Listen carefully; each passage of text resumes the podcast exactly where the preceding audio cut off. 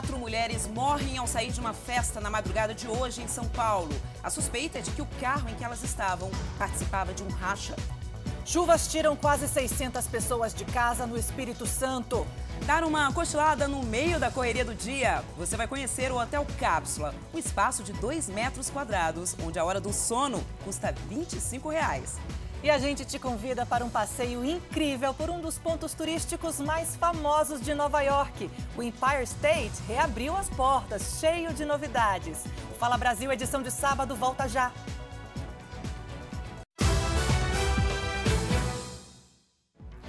Fala Brasil está de volta e um acidente matou quatro mulheres durante a madrugada em uma avenida movimentada da zona leste de São Paulo. O carro em que elas estavam invadiu uma casa. A suspeita é de que o motorista estivesse participando de um racha. Quatro pessoas morreram num grave acidente na Avenida Jacupêssego, uma das mais importantes e movimentadas da zona leste de São Paulo. Essas pessoas estavam dentro de um carro que teria saído de uma festa. Dentro desse veículo estariam seis pessoas, portanto, duas acabaram saindo ilesas. Elas foram socorridas e levadas para um hospital aqui da região. Esse carro acabou perdendo o controle da direção e invadindo a garagem desta casa. Olha só, Dentro dessa garagem, dois carros também foram atingidos e os moradores foram surpreendidos no meio da madrugada. Testemunhas contaram que viram pelo menos sete carros saindo dessa mesma festa, só que os outros veículos não foram identificados. Pelas características do acidente, a Polícia Militar e o Corpo de Bombeiros acreditam que os veículos estariam participando de um racha. Os peritos estiveram no local e agora as causas do acidente vão ser apuradas. A reportagem completa você confere nesta edição do Fala Brasil, especial de sábado. Em menos de um mês, o Aeroporto Internacional do Galeão, no Rio de Janeiro, sofreu duas invasões. O terminal é um dos maiores do país. Nossa equipe conversou com uma testemunha que flagrou uma dessas invasões. O homem conta que funcionários foram amarrados e ficaram mais de uma hora reféns de criminosos. Uma ação extremamente ousada. Na madrugada do último dia 13, três bandidos armados com fuzis usaram patinetes para entrar no Aeroporto Internacional do Galeão. Eles conseguiram acessar a área restrita, cortando as cercas de proteção. Os alvos eram carros fortes que circulam pelo local. A ação dos criminosos foi descoberta e nada foi roubado. Os bandidos fugiram usando uma viatura pirata da Polícia Federal. Ela foi abandonada na Ilha do Fundão, a poucos quilômetros do aeroporto. Mas esta não foi a primeira vez que o Aeroporto Internacional do Galeão foi invadido por criminosos. Há menos de um mês, o terminal de cargas de uma empresa aérea sofreu uma tentativa de assalto. Cinco homens armados com fuzis usaram um carro preto para acessar o terminal. Este homem, que prefere não se identificar por motivo de segurança, presenciou toda a ação. Os caras entraram no depósito direto, renderam segurança e anunciaram que era, era um assalto. Como uma hora preso na mão dos, dos, dos vagabundos que estavam lá retirando a carga, passando para o caminhão deles. Todas as pessoas que estavam no terminal foram trancadas em uma sala. Tinha praticamente 15 pessoas, estava trancado, ninguém podia sair, todo mundo estava apavorado, então uma pessoa que passou mal. Em nota, a Rio Galeão informou na época que a equipe de segurança frustrou a ação dos criminosos, que não conseguiram levar a carga pretendida. Quem estava no local no momento da ação critica a segurança do aeroporto. A segurança lá é péssima. Espaço detetor, entrei com chave, celular, detetor não indicou nada. E outra coisa, ele não revista o carro. O Brasil é um país ensolarado e o sol é quem ajuda nosso organismo a produzir uma vitamina importante, Jéssica, a vitamina D. É, só que o brasileiro está carente dessa vitamina. Eu fui atrás de especialistas, na verdade, descobri que além de tomar sol, é preciso rechear o prato com peixes. Você que foi atrás, não foi? Verdade. Esse pessoal todo? Verdade, conferir de pertinho. O sol, ah, o sol que é a forma mais fácil de obter a vitamina D, todo mundo já sabe. Mas os especialistas alertam: é preciso tomar cuidado. O excesso de sol pode causar problemas graves. Queimadura, ficar vermelho, isso são efeitos agudos. Mas existe o efeito da dose cumulativa, o efeito crônico do ultravioleta, é aquele que a gente não percebe, mas que vai envelhecer sua pele, envelhecer o seu DNA. E aí, o sol é a melhor forma de se obter vitamina D? Mito ou verdade? A resposta está no equilíbrio. Os especialistas recomendam tomar no máximo de 10 a 20 minutos de sol por dia. Isso já seria o suficiente para que o nosso corpo produza a vitamina D. E por incrível que pareça, o segredo está no sol que assusta todo mundo, das 10 da manhã às 4 da tarde. Isso porque é neste período que há a luz ultravioleta. Quando a gente fica exposto ao sol, os raios penetram na pele e reagem com uma substância formando a pré-vitamina D3. O processo segue no fígado, que converte em vitamina D3, e é nos rins que a substância é ativada para a vitamina D. Pronto para absorver cálcio, o hormônio é distribuído para todo o corpo pela corrente sanguínea. Sabendo da importância do sol, Gabriel Ximenes passou a realizar exercícios ao ar livre, pelo menos uma hora todos os dias. É muito importante a absorção pelo sol mesmo, né? Então, é, comecei efetivamente a ir sair um pouco da academia, do fechado e procurar ambientes abertos para treinar ao ar livre. Mas calma, para quem não tem essa disponibilidade, a dica é aproveitar os minutinhos do dia a dia que, somados, farão uma diferença e tanto para a saúde. Você saiu para o seu almoço, ou você vai tomar um cafezinho, tudo isso você acaba se expondo ao ultravioleta. Quase 90% da quantidade de vitamina D necessária ao nosso organismo vem da exposição ao sol. Mas a alimentação exerce um papel fundamental nessa absorção. É por isso que o Gabriel não abre mão de alimentos ricos em vitamina D.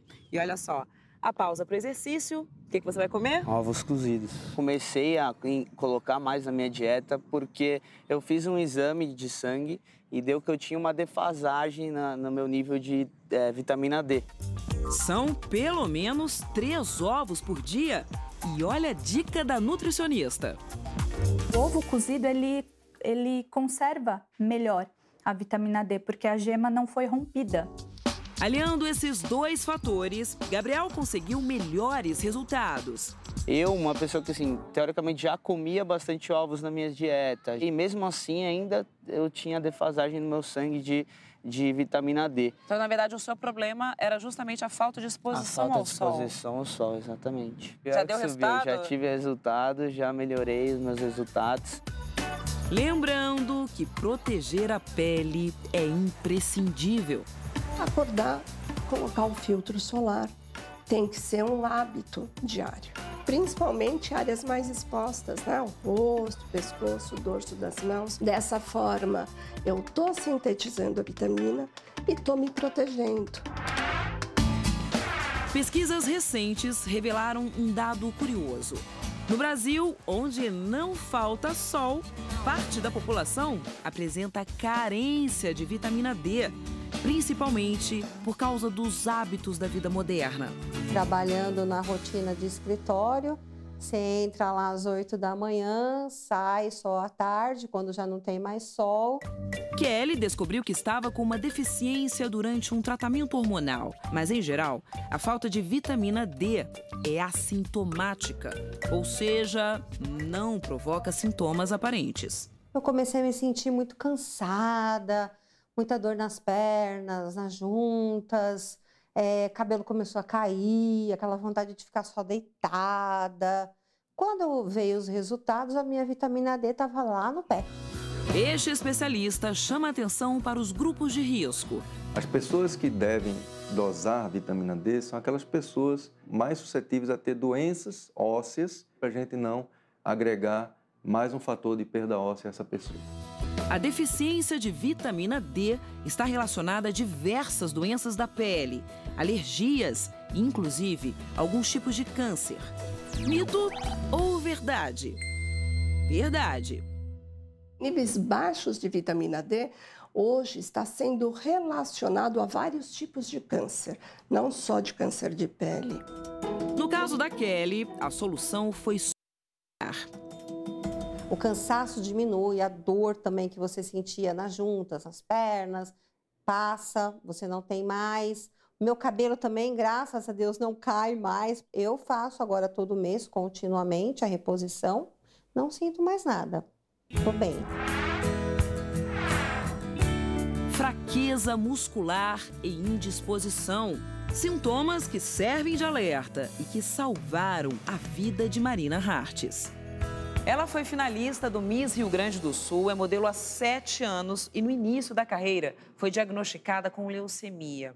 Por recomendação médica, a Marina precisou aumentar o nível de vitamina D no organismo. Que história é essa, Marina? Conta pra gente. Tinha que comer muito atum, muito fruto do mar, gema de ovo. Como boa gaúcha, a modelo admite que trocar o churrasco pelo peixe hum, foi uma tarefa difícil, viu?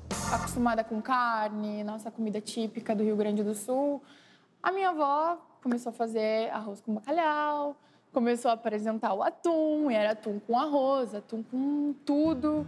O fígado também, que é rico em cálcio o conteúdo de gordura presente nesses alimentos, porque a vitamina D é, é uma vitamina lipossolúvel, ou seja, precisa da gordura para ser absorvida. Depois de uma certa resistência, o salmão virou o queridinho da Miss. No início eu achava meio estranho, molenga, mas aí fui me adaptando, fui conhecendo sabores novos com peixe e me adaptei bem. E salmão é o seu predileto? Salmão é meu predileto. O salmão, além de ser rico em vitamina D, ele também é rico em ômega 3. Esse ômega 3 é um tipo de gordura anti-inflamatória muito importante para a nossa saúde cardiovascular. Pele bronzeada na medida certa e alimentação equilibrada. São segredos dessa gaúcha que encontrou na vitamina D uma nova vida. O meu humor, ele mudou radicalmente porque eu me sentia mais feliz com tomando sol e comendo peixe. Tudo que eu aprendi com a ausência da vitamina D, eu consegui resgatar de alguma forma. Mais disposta? Mais, muito mais disposta. faço esporte seguido. E mais feliz? Muito. Um novo atirador ataca nos Estados Unidos, desta vez no meio de um jogo de futebol em Nova Jersey. E em Los Angeles, morreu o adolescente que abriu fogo em uma escola nesta semana. O ataque deixou dois mortos e três feridos. Nathaniel Barrow, de 16 anos, não resistiu aos ferimentos. Depois de disparar contra os colegas, ele deu um tiro na própria cabeça. O menino foi internado em estado grave na quinta-feira. A escola tinha passado por um treinamento de tiroteio, o que ajudou os alunos a fugir. A cidade de Nova Jersey, na costa leste americana, também foi alvo de ataque na noite desta sexta-feira. O tiroteio aconteceu durante uma partida de futebol entre alunos do ensino médio. O pânico foi registrado pela câmera de um celular. As imagens mostram pessoas deitadas na arquibancada e no campo, tentando desviar das balas. Uma ambulância que estava no local atendeu dois feridos. Não há registro de mortos. A polícia não informou se o atirador foi identificado.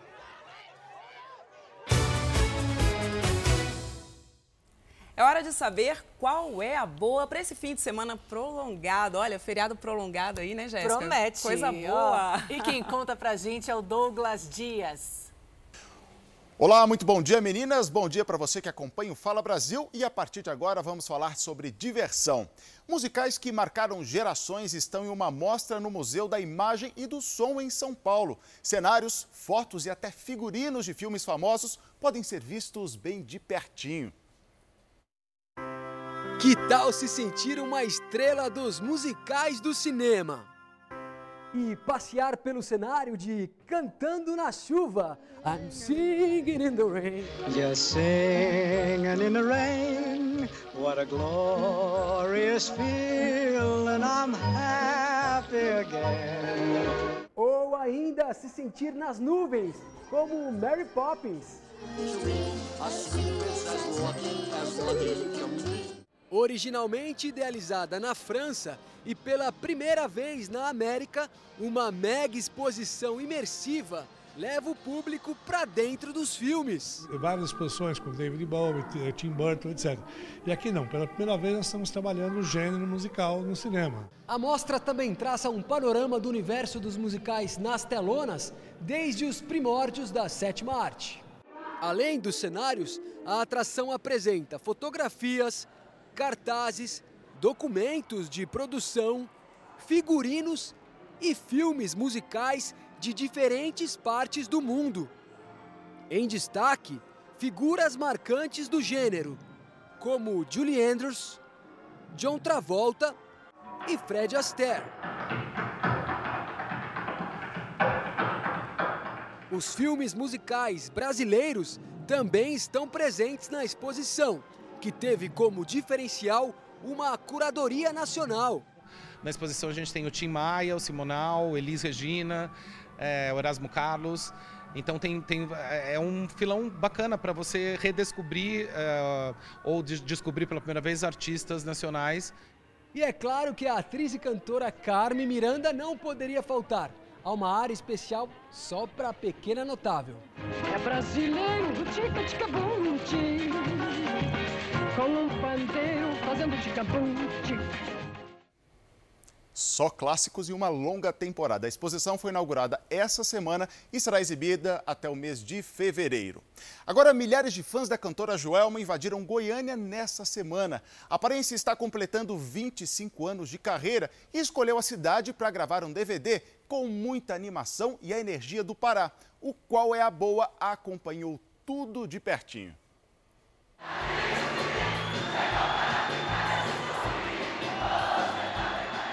Brilho, carisma, energia radiante. É o estilo Joelma que abriu o show com um dos maiores sucessos da carreira, a música Dançando Calypso, também conhecida como Cavalo Manco.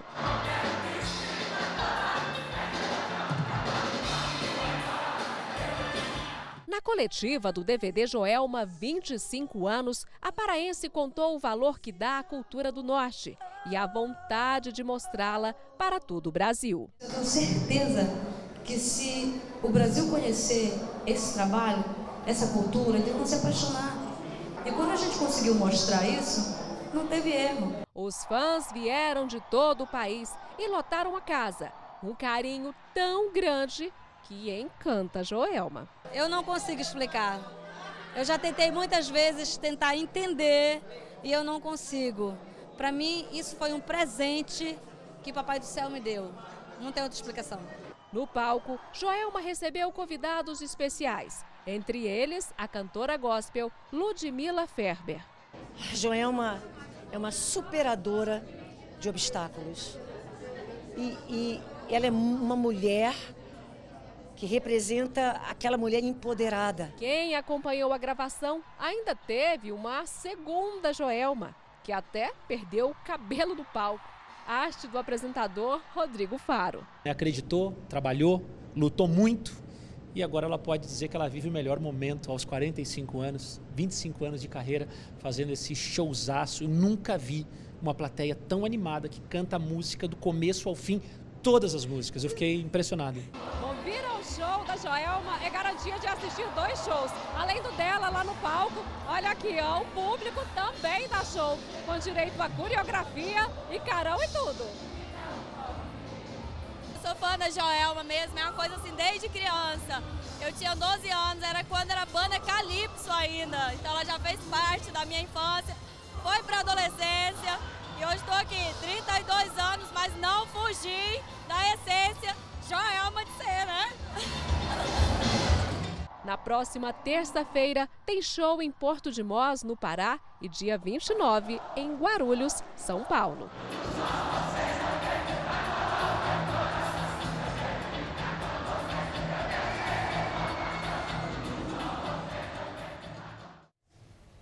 É isso aí, parabéns e mais sucesso ainda. Os detalhes sobre a agenda da Joelma estão lá no nosso site.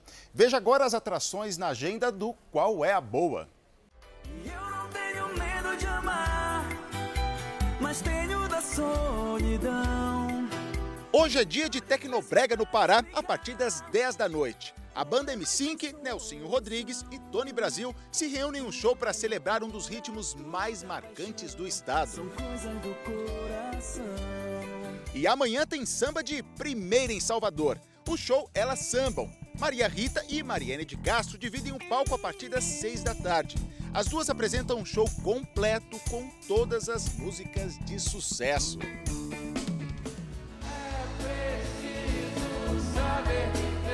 Erasmo Carlos está em uma nova turnê e hoje tem show no Rio de Janeiro. Quem foi que disse que eu não faço samba? É o título desse espetáculo que mistura músicas do último EP com os clássicos já tão conhecidos pelo público.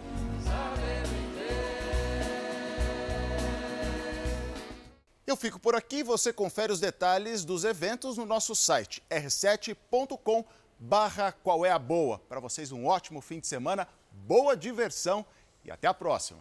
Mais de 300 mil bebês nascem prematuros a cada ano no Brasil. Amanhã é o Dia Mundial para conscientizar e tentar prevenir esses casos. São histórias de famílias que passam semanas de angústia e espera nas UTIs e de crianças que precisam de mais cuidados e atenção ainda. O Martim e a Pilar nasceram antes do previsto, com 33 semanas. Os gêmeos passaram 14 dias internados na unidade de terapia intensiva e agora já estão em casa. Juliana e Eric, pais de primeira viagem, estão aprendendo a lidar com os bebês prematuros. A gente tem que ter esse cuidado da higienização, do, de todo mundo que assim restringir as visitas e quem precisar estar aqui, como nossa família que está ajudando na casa e tudo. Então, é, é tomar cuidado para que eles não estejam doentes. Para facilitar, eles fixaram na parede uma lista com todas as orientações que precisam ser seguidas para garantir a saúde das crianças. No Brasil, segundo a Fundação Oswaldo Cruz, a taxa de bebês que nascem antes dos nove meses é de 11,5% quase duas vezes a observada em países europeus. Por isso que o, o programa de pré-natal ele preconiza que seja feito a classificação de risco da gestante. A Santa Casa interna por mês em média 240 bebês. Destes, pelo menos 30% são prematuros e de baixo peso. Eles precisam ser atendidos por uma equipe multidisciplinar, especializada em cuidados adequados para o desenvolvimento físico e mental dessas crianças. O Hospital Maternidade em Belém realiza o método Canguru, que visa não só o tratamento médico dos bebês prematuros, mas também permite a participação das mães na recuperação deles. Está comprovado que o contato físico entre mãe e filho ajuda a combater mais rápido as infecções, no ganho de peso e diminui o tempo de internação. A pequena Yasmin, que nasceu com 31 semanas, aproveita o aconchego do colo da mãe. Maria até se emociona ao lembrar dos 23 dias em que a filha permaneceu na unidade de cuidados intensivos. Eu tive medo de perder, né? Um salgadinho ou melhor, um salgadão de 6,5 kg é o maior sucesso no norte do país. O repórter Michael Keller foi até Rio Branco, no Acre, para provar e comprovar se valem a pena as 13 mil calorias. É isso mesmo que você ouviu? Meu Deus. 13 mil calorias. Rio Branco é a capital do Acre, tem 400 mil habitantes, entre eles o Cleiton Silva. Mas será que esse salgado gigante dele é famoso por aqui? Aqui, ó. Lanche do Cleiton e Silvia. Salgados fritos na hora, café da manhã, almoço, doces, bolo para encomenda, torta para encomenda, tem de tudo. Mas nós viemos atrás, é claro, dos salgados gigantes. Um chefe que faz salgados grandes e gigantes. Aqui estão os grandes, né? É, esses daí Quer são dizer, os médios. Ah, o médio? Isso. Você chama isso de salgado médio, salgado comum, é isso? Tá Isso, dizendo? o comum, o salgado comum. Olha o tamanho que eu vou falar pra vocês, que é o tamanho do quibe do rapaz, ó. É desse tamanho, tem uns 30 centímetros esse quibe aqui, se lerdear, viu? A variedade de tamanhos é mesmo o forte do Cleiton. Esses aqui são os quibe de arroz normais. Esses daqui são pequenininho para festa. Ah, pequenininho para festa. Isso. E esses daqui são os maiores, esses daqui são de 2 quilos. Ah, esse é de dois só? Isso. Aí esse daqui é o quibe de macaxeira. Olha, ele tem uma cor, uma coloração diferente, Isso. né? Mas tem outro maior. Cadê o outro maior? Tá aqui. Ah, não. Ó, ainda tem o maior? Tem. Gente! Vem devagar, mano. Isso é quase um bebê de colo. Quanto tem isso aí? Tem 5 quilos. 5 quilos? 5 quilos. Um feito que vale o registro. Giz.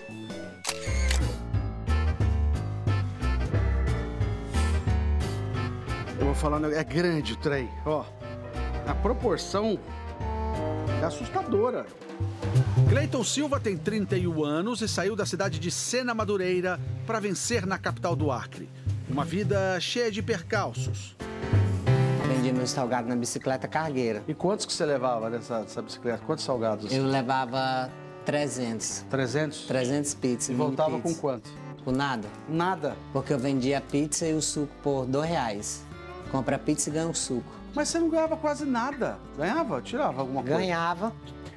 Já Ganhava. dava pra tirar alguma coisa? Dava. Eu ajuntava. A cozinha dele ferve, literalmente. A sensação é de mais de 40 graus. E é nos fundos do imóvel que o cozinheiro guarda outra parte da história dele. Aqui é onde ele dorme. Vocês estão entendendo? Olha só. Esse aqui é o cobertor dele e esse é o colchão. Que se mistura é, é a mistura dos sonhos que ele tem aqui quando consegue dormir com essas panelas todas que fazem parte do dia a dia dele de trabalho. O céu, as estrelas ou as nuvens são o seu teto. Você se sente de alguma, de alguma forma triste? Você se sente feliz por ter esse lugar? Eu me sinto feliz, né? Porque é, eu tenho um lugar, né? Olho pro céu, agradeço a Deus por tudo e por, por as coisas estar dando certo na minha vida. Clayton não terminou os estudos, mas sabe ler graças aos livros de receitas. Ele começou a cozinhar aos 10 anos de idade e se emociona ao falar das pequenas, grandes conquistas. O momento mais feliz da minha vida foi de cada coisa que eu comprei. Né? Das suas máquinas, né? Da sua fritadeira. Eu passei 10 anos comprando minhas panelas, meus copos, tudo. Tudo mesmo.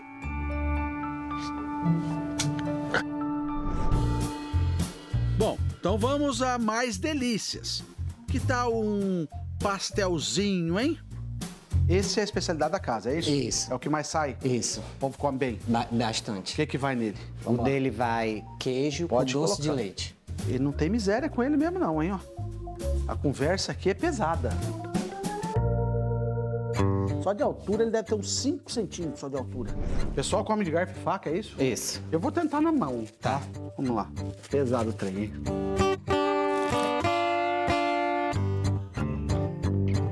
Cleiton. Que delícia. Que delícia. Mais me chamou a atenção, a massa do seu pastel é um negócio extraordinário. Ela é crocante e, quando você come, ela é macia. Tem também um quibe de arroz.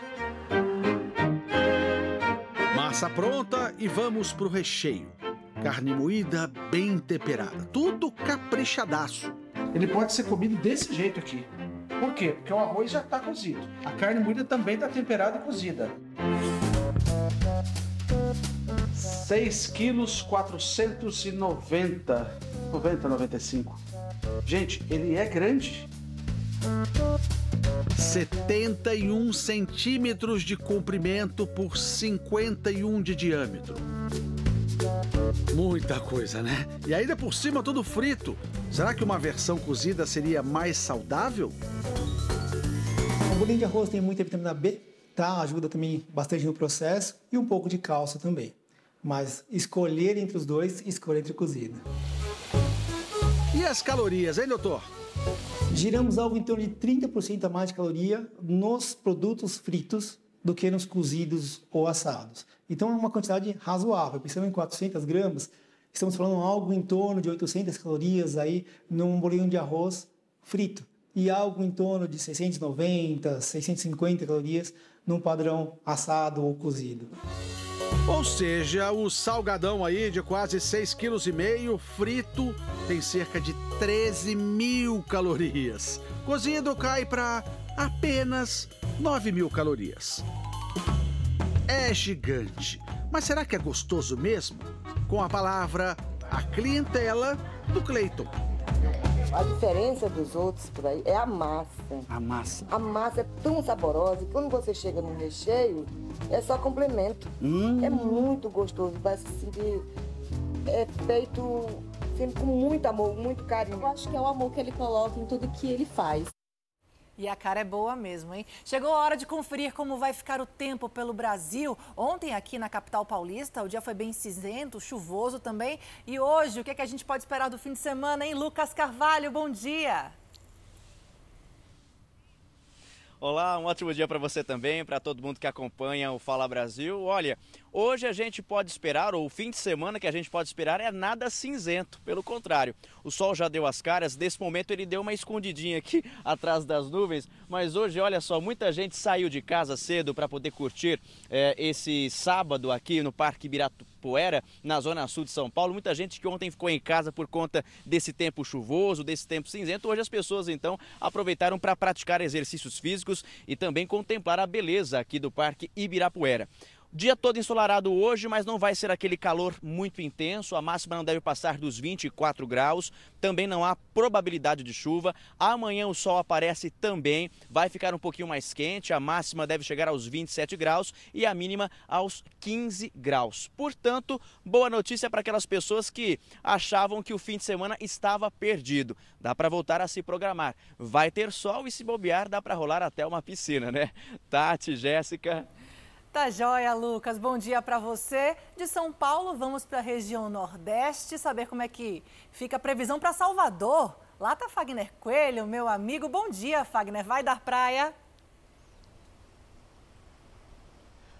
Oi, Jéssica, bom dia para você, bom dia a todos. Vai dar praia sim. A previsão para esse fim de semana é de predomínio de sol com poucas nuvens. Há possibilidade de chuva sim, mas somente no domingo à noite. Então, nada que atrapalhe a programação de quem escolheu a capital baiana para passar os dias de folga. A gente fala ao vivo aqui da Praia de Ondina. Por enquanto, o movimento ainda é pequeno, dia começando. Agora faz 27 graus aqui nesta região e as temperaturas devem variar entre mínima de 23 e máxima de 33 graus. O domingo já começa um pouco abafado. A previsão é de que a temperatura já comece com 25 graus e chegue a 33 graus. Então, nada que possa atrapalhar aí a programação de quem escolheu nossa cidade para passar esse feriadão nas nossas belas praias, não só para o banho de mar, que a gente sabe que ultimamente está um pouco complicado por conta da situação das manchas de óleo, mas também para fazer as mais variadas atividades ao ar livre. Jéssica, Tatiana, Maravilha, Fagner. E agora vamos conferir a previsão do tempo para a capital mineira. Será que tem mais chuva vindo por aí? Maiara Folco, bom dia. Bom dia, Jéssica. Um ótimo dia a todos. O fim de semana aqui na capital mineira deve ser de chuva mesmo, de acordo com os meteorologistas. Nós estamos na Praça da Liberdade, que fica na região centro-sul da capital. Céu nublado agora, temperatura na casa dos 20 graus. A máxima hoje pode chegar aos 26. As pancadas de chuva são esperadas pela manhã e no resto do dia pode chover também a qualquer momento. Amanhã a previsão é a mesma, com pancadas de chuva à tarde e à noite. Os termômetros ficam entre 17 e 26 graus. Jéssica, Tatiana. Obrigada. Vamos agora conferir como é que vai ficar o fim de semana em Porto Alegre. Fernando Mâncio, bom dia para você. Bom dia! O termômetro hoje por aqui deve chegar aí na casa dos 25 graus. Nós estamos aqui na Orla do Guaíba, um dos espaços preferidos pelos porto-alegrenses. Muita gente já veio para cá se exercitar no comecinho deste sábado e tanto aqui em Porto Alegre quanto em todo o litoral gaúcho, o dia deve ser de sol com algumas nuvens. Já amanhã a previsão é de que esquente um pouquinho mais, mínima de 13, máxima de 28 graus. E na próxima semana a expectativa é de que as temperaturas subam um pouquinho pouquinho mais ainda. Os termômetros na casa dos 30 graus. Tatiana, Jéssica. Obrigada. Bom, e já tem gente participando do nosso jornal com a hashtag Fala Brasil pelo Twitter. O Márcio Lima enviou a foto do amanhecer lá em Fortaleza, no Ceará. Que belo! Nossa, lindo demais, hein? E lá do Rio de Janeiro, o Gilcemar dos Santos enviou essa foto aí, olha que linda, da praia de Botafogo. Paraíso, e como é que tá o tempo na sua cidade, hein? Conta pra gente. Poste uma foto e compartilhe no Twitter com a hashtag Fala Brasil e não se esqueça de dizer o seu nome e a cidade. Participe! O Rio de Janeiro está em alerta contra o sarampo. Especialistas já falam em um surto da doença. Em todo o estado, são 117 casos confirmados. É o maior número dos últimos 18 anos. Começa na semana que vem uma nova fase da campanha nacional de vacinação contra a doença para quem tem entre 20 e 29 anos. Para ficar protegido, é preciso tomar duas doses. Quem não lembra se tomou a vacina ainda na infância deve se imunizar novamente. Quem não faz parte desse grupo e não está imunizado também pode procurar os postos de saúde. Não, não vacinei ainda. Já vou me prevenir, já vou me vacinar. Já são 117 casos confirmados da doença em todo o estado. É o maior índice dos últimos 18 anos. Os especialistas já falam em surto. O que preocupa aqui no estado é a baixa vacinação de crianças. Na primeira fase da campanha nacional, que terminou no mês passado, o Rio teve a pior cobertura do país. 70% de crianças entre seis meses e um ano de idade foram vacinadas, mas a meta do governo era atingir 95%. Essa médica explica que tomar a vacina é a única forma de se prevenir. O sarampo é uma doença muito contagiosa e pode levar à morte. Das doenças virais é praticamente a, mais contagiosa. O ideal é que todo mundo esteja vacinado para a gente tentar é, reduzir esse surto e combater a doença. E na Alemanha, a vacina contra o sarampo será obrigatória a partir do ano que vem. O parlamento aprovou a lei e os pais terão que provar que o filho foi vacinado contra o sarampo antes de mandar a criança para creche ou colégio. Quem não respeitar a lei pode ser multado em 2.500 euros, o equivalente a mais de 11 mil reais. As crianças que não tomarem a vacina podem até ser banidas das escolas. Um entregador foi morto a tiros em frente à pizzaria onde trabalhava na Grande São Paulo. Testemunhas disseram que ele foi vítima de dois homens que chegaram de moto. O crime ainda é um mistério. Rony Almeida, de 38 anos, era entregador nesta pizzaria em Taboão da Serra, na Grande São Paulo, e foi morto num momento de distração em frente ao trabalho. A moto chegou, uma moto passou, olhou, viu que ele estava sentado, cabeça baixa, mexendo no celular a moto parou ao lado aqui da pizzaria.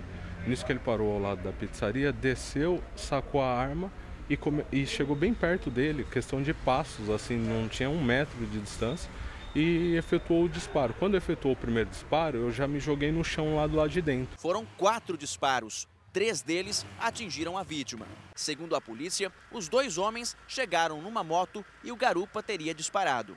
A pizzaria estava cheia na hora do crime. Clientes e funcionários ficaram assustados. O local precisou ser fechado e isolado para o trabalho da perícia. O caso está sendo investigado pelo primeiro distrito policial de Itabuão da Serra. A motivação do crime, por enquanto, ainda é desconhecida. Pessoas próximas ao entregador disseram que ficaram surpresas, já que Rony não teria antecedentes criminais nem rixa com ninguém. Familiares, no entanto, contaram à polícia que há cerca de um mês a vítima vinha sendo ameaçada. Pelo que eu sei, ele nunca teve envolvimento com o crime, nem era usuário de drogas, essas coisas. Era uma pessoa do bem mesmo. Sobreviventes da tragédia em Brumadinho denunciam que a mineradora Vale ainda não pagou as indenizações por danos morais. Até o momento, 254 mortos na tragédia foram identificados. 16 pessoas ainda estão desaparecidas. O lavrador mora com a esposa e a filha de favor nesse barraco sem telhado. Ele se mudou para cá depois que o sítio em que ele trabalhava e morava foi tomado pela lama. O barro veio, levou o barraco que eu morava, tudo, levou tudo embora. Roupa. Sinceramente, eu sobrei só com a roupa que eu estava trabalhando. Ele diz que está com a saúde mental abalada porque perdeu a fonte de renda e a moradia. E não se esquece dos momentos de terror que viveu quando fugiu dos rejeitos para se salvar. Mesmo com as perdas, ainda não recebeu nenhum centavo da Vale. Se eu tivesse precisando de comer, de beber, a troco de dinheiro deles, o que fosse, eu estaria passando fome, ou então eu tinha que morar na rua. A Vale assinou um acordo com a Defensoria Pública para indenizar as vítimas de Brumadinho em 100 mil reais por dano moral. Isso foi em abril. O termo prevê reparação para qualquer pessoa que tenha sido atingida pelo rompimento, de acordo com a Defensoria Pública. E serve de base para todos os procedimentos de defesa particular para reparação rápida e segura. Mas as vítimas que entraram com ações por meio de advogados alegam que não estão sendo indenizadas. Não deve haver tratamento diferenciado e até por uma questão republicana. Tratar de maneira diferente casos diferentes não pessoas em razão de estar assistido por defensor ou por advogados. O tempo vai passando, né? passou aquela comoção dos 270 mortos e nesse momento a gente percebe que a Vale tem dificultado todos os processos. Esta advogada diz que até outubro a Vale exigia que a vítima apresentasse um relatório psiquiátrico ou psicológico. Mas depois que os moradores entregaram os documentos, a empresa quer também que o médico emita um plano terapêutico. O mais assustador é que a empresa que cometeu o crime é que quer dizer quem sofreu um dano ou não. A advogada da Vale falou que a, o nosso laudo não foi suficiente. Aí eu virei para ela e falei assim: você quer um laudo que a gente está doido? Nós não estamos doidos, a gente está triste, a gente está abatido, né, por causa das pessoas. A nossa vida hoje é outra. No interior do Maranhão, siderúrgicas depositam lixo tóxico a céu aberto e provocam cenas surpreendentes. O chão, que parece normal, chega a pegar fogo com um simples toque. Na terra que queima, as principais vítimas são as crianças. Começou a pegar fogo. O pé tá quente. É como se tivesse uma, um fogo aqui assim. Comunidade de Piquiá, a Sailândia, interior do Maranhão. Moradores que vivem ao lado de siderúrgicas e da Munha, a terra que queima. Partimos de São Paulo rumo à Imperatriz do Maranhão. De lá percorremos mais 80 quilômetros até chegar em Açailândia, cidade com pouco mais de 100 mil habitantes. A 30 quilômetros do centro fica o polo industrial de minério e bem próximo das siderúrgicas está a comunidade do Piquiá de Baixo, um vilarejo com 1.500 pessoas. Muitas estão aqui há mais de 40 anos. 312 famílias que sobem com o pó de ferro. É o pó de ferro, é o pó do calvão, é é um gás que solta da intermelétrica, que é muito forte. As chaminés das siderúrgicas ficam acesas dia e noite. Seu William diz que perdeu parte da visão do olho esquerdo por causa da poluição. Eu coçava o olho, foi inflamando, foi inflamando. E cada vez que coçava mais, e, e a lágrima saindo. E a bactéria foi, atingiu a membrana do olho. Por conta disso, o motorista foi obrigado a se aposentar. Não consigo enxergar. Como é que um caminhoneiro de caminhão pesado vai trabalhar numa rodovia, né? Ele e a família deixaram a casa em que moravam na comunidade por recomendação médica. A esposa dele teve câncer. Ela teve o câncer de pele e muita gente lá no Piquiá também tem esse câncer de pele. Poluição que, segundo os moradores, já atingiu a mata e o rio que passa bem ao lado da siderúrgica. A vegetação fica toda vermelha só do pó do, do ferro do minério aqui. O peixe aqui é difícil, né? Antigamente tinha bastante, agora hoje em dia peixe mesmo já era, né? As fornalhas das siderúrgicas servem para derreter o minério de ferro, transformando no chamado gusa líquido, usado depois na fabricação de aço. O transporte do gusa líquido até as fábricas de aço é feito em caminhões que passam pela comunidade. O minério é transportado neste panelão a uma temperatura de aproximadamente 1.700 graus. Como a gente mora muito próximo à BR-222, então tem esse risco de vazar e vir para as residências né, dos moradores. Há um ano, um acidente assustou os moradores. Parte da carga de gusa líquido escorreu pelo chão e pegou fogo. Por sorte, ninguém ficou ferido. Foi embora o caminhão. Do processo de fabricação do gusa líquido surge outro perigo. O minério de ferro, quando é derretido, solta uma substância, uma espécie de borra, que fica no fundo das caldeiras. De tempos em tempos, esse material, apelidado pelos moradores de munha, é descartado.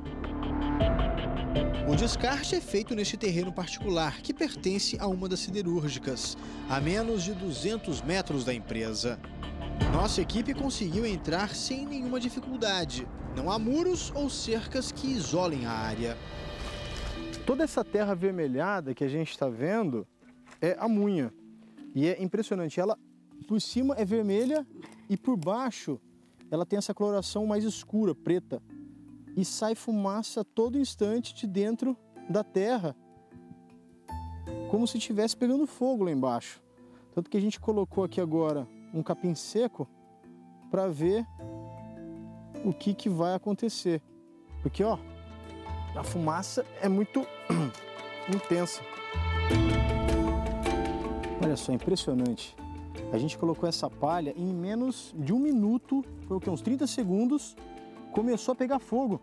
Exatamente. E aqui é todo lugar aqui que você pisar, é desse jeito aqui. Olha o risco que é aqui, ó. Aparentemente é um barranco, uma terra normal como qualquer outra. Só que aqui embaixo, ó, ó, e é fundo, ó. Aqui embaixo tá a munha, ó. Eu tô mexendo e a gente já começa a ver saindo fumaça. Em um outro ponto do terreno, encontramos este grupo de crianças e adolescentes. O que vocês fazem? O catar ferro. E não é perigoso? A medo não. Não tem a munha? Nós sabemos onde é a munha. Aí pra lá vocês não vão? Não. Mas vítimas da munha não faltam pela comunidade. Vivian se feriu aos 9 anos. Hoje, aos 16, ainda tem as cicatrizes da queimadura. Quando chegou num, num certo ponto lá, aí eu pisei. Na hora que eu pisei, aí começou a afundar meus pés, meus pés foi afundando, afundando. E eu gritando. Aí criei força e saí sozinha. Foram 18 dias no hospital. Ela não andava, ela só engateava dentro de casa, ela perdeu o ano da escola. O primo da Dona Maria não teve a mesma sorte. Ele tinha 7 anos quando caiu na munha. Gilcivaldo teve queimaduras de terceiro grau da cintura para baixo. Foi internado várias vezes e morreu dois meses depois do acidente. Doía demais no coração da gente, né? Vários processos estão na justiça contra as siderúrgicas. Hoje já existe 21 sentenças, inclusive transitadas e julgadas, é, contra a produção industrial aqui, a poluição que é provocada. De acordo com o Ministério Público, há sete anos, não é feito um laudo oficial que mostre os impactos causados pelas siderúrgicas na região. A última licença foi expedida em 2012, mas uma brecha da lei estadual permite a renovação automática das licenças. Entramos em contato com a Secretaria do Meio Ambiente do Maranhão. Em nota, informou que foi realizada uma ação fiscalizatória nas instalações da usina siderúrgica da Gusa Nordeste no primeiro semestre deste ano. De acordo com esta advogada ambientalista, a legislação não permite que se deposite qualquer tipo de resíduo diretamente no solo e a céu aberto. Quando você vai fazer um empreendimento, você tem que prever algum tipo de proteção. E ressalta: o fato de o terreno ser particular não implica que os danos vão ficar circunscritos ao teu terreno. Entre tantos problemas, a Associação de Moradores de Piquiá de Baixo e o Ministério Público conseguiram uma vitória. Até o final do ano, a Prefeitura de Açailândia deverá repassar à comunidade um milhão de reais, provenientes da compensação pela exploração dos recursos minerais no local. Além disso, a Associação de Moradores iniciou o reassentamento da comunidade em um terreno a 25 quilômetros de distância. O terreno foi comprado com verba do Sindicato das Indústrias Siderúrgicas da região e deverá ser concluído em três anos. O reassentamento ela é apenas uma das medidas que se busca para cá. Porque as famílias saindo daqui, as empresas não podem continuar poluindo isso aqui. Elas têm que recuperar o que elas é, destruíram, que elas contaminaram. A prefeitura disse que a denúncia do sindicato sobre a falta de pagamento de todas as despesas trabalhistas não procede e que os repasses são feitos toda semana. O presidente do Supremo Tribunal Federal, Dias Toffoli, se recusou a atender o pedido do Procurador-Geral da República, Augusto Aras, sobre sigilo fiscal. Aras queria que Toffoli voltasse atrás da ordem dada ao Banco Central para lhe dar acesso a relatórios com os dados financeiros de 600 mil pessoas, incluindo políticos. No documento enviado ao Supremo, Aras diz entender que a decisão de Toffoli representa uma medida interventiva, capaz de expor a risco informações privadas relativas a mais de 600 mil pessoas, entre elas políticos e pessoas com foro privilegiado. Aras afirma também que o pedido de Toffoli é uma medida desproporcional que põe em risco a integridade do sistema de inteligência financeira, o que pode afetar o livre exercício de direitos fundamentais. O procurador-geral pedia que Toffoli revogasse a decisão e que os dados fossem devolvidos ao Banco Central e à Receita Federal.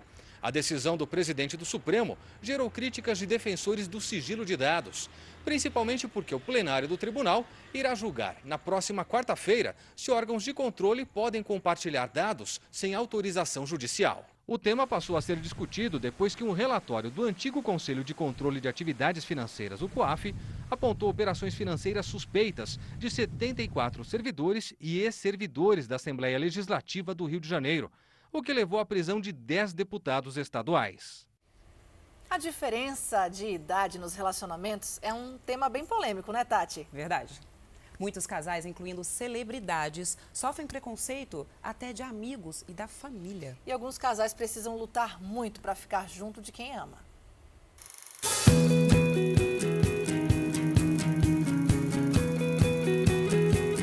Aos 78 anos, o cantor Erasmo Carlos está apaixonado como um adolescente. Em janeiro, ele se casou com a pedagoga Fernanda Passos, de 28 anos.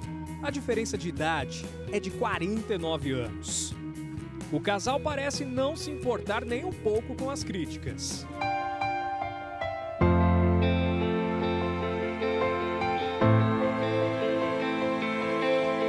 E ao contrário, será que dá certo? Rafael Witt e Tata Werneck estão vivendo um momento especial na relação. No fim de outubro, nasceu a filha do casal. O ator é 12 anos mais novo que a apresentadora. Mas afinal, existe idade certa para o amor de um casal?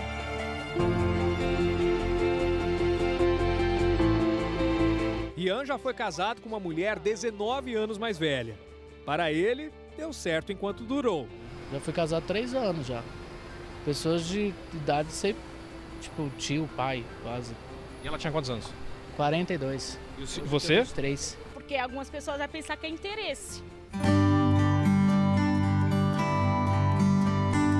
Tem paixão que é inexplicável. Simplesmente acontece. Patrícia e Marcelo se conheceram no trabalho. Ela era a chefe dele. E papo vai, papo vem. Acabei chamando ela para né, pra ficar, né, na, na, época, né, que eu era novo. Né, e aí rolou ali um beijo, né? A maldade está nos olhos de quem vê. Essa frase nunca fez tanto sentido como para esse casal aqui. Patrícia tem 45 anos e o marido dela, Marcelo, tem 36. Ela é 9 anos mais velha. Relacionamento já não é muito fácil. Amigos e familiares querem sempre dar um pitaco na vida dois, mas fica ainda mais difícil quando se enfrenta uma barreira enorme chamada preconceito. A situação fica mais delicada quando a resistência parte de dentro de casa. Patrícia já foi casada e teve dois filhos. No início, a avó teve dificuldade em aceitar o namoro com um rapaz mais novo. A minha avó ficava mais brava, que ela falava, mas ele é um moleque. ela ficava brava. Pressão de um lado, desconfiança de outro. Os amigos do Marcelo não botavam fé no relacionamento. Ela é mais velha, ela tem dois filhos, né? Você é, tem, tem, muito. É, é, não vale a pena um, entrar num relacionamento desse e tal. É lógico que, como todo casal, de vez em quando, eles precisam fazer alguns ajustes na relação. Financeiros, de, de, controlar, controlar gastos, que às vezes ele era mais impulsivo e, e acabava comprando por impulso algumas coisas e não era o momento. O casal formou uma bela família, tem a filha de 15 anos e hoje eles trabalham todos juntos nessa cafeteria que fica em Santo André, na Grande São Paulo.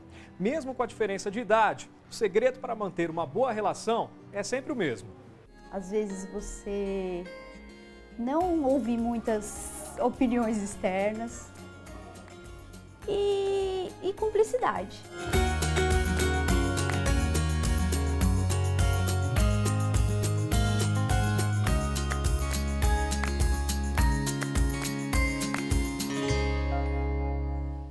E apesar das diferenças, em alguns casos, o relacionamento pode dar certo. E será que, na visão do nosso especialista, amor depende de idade?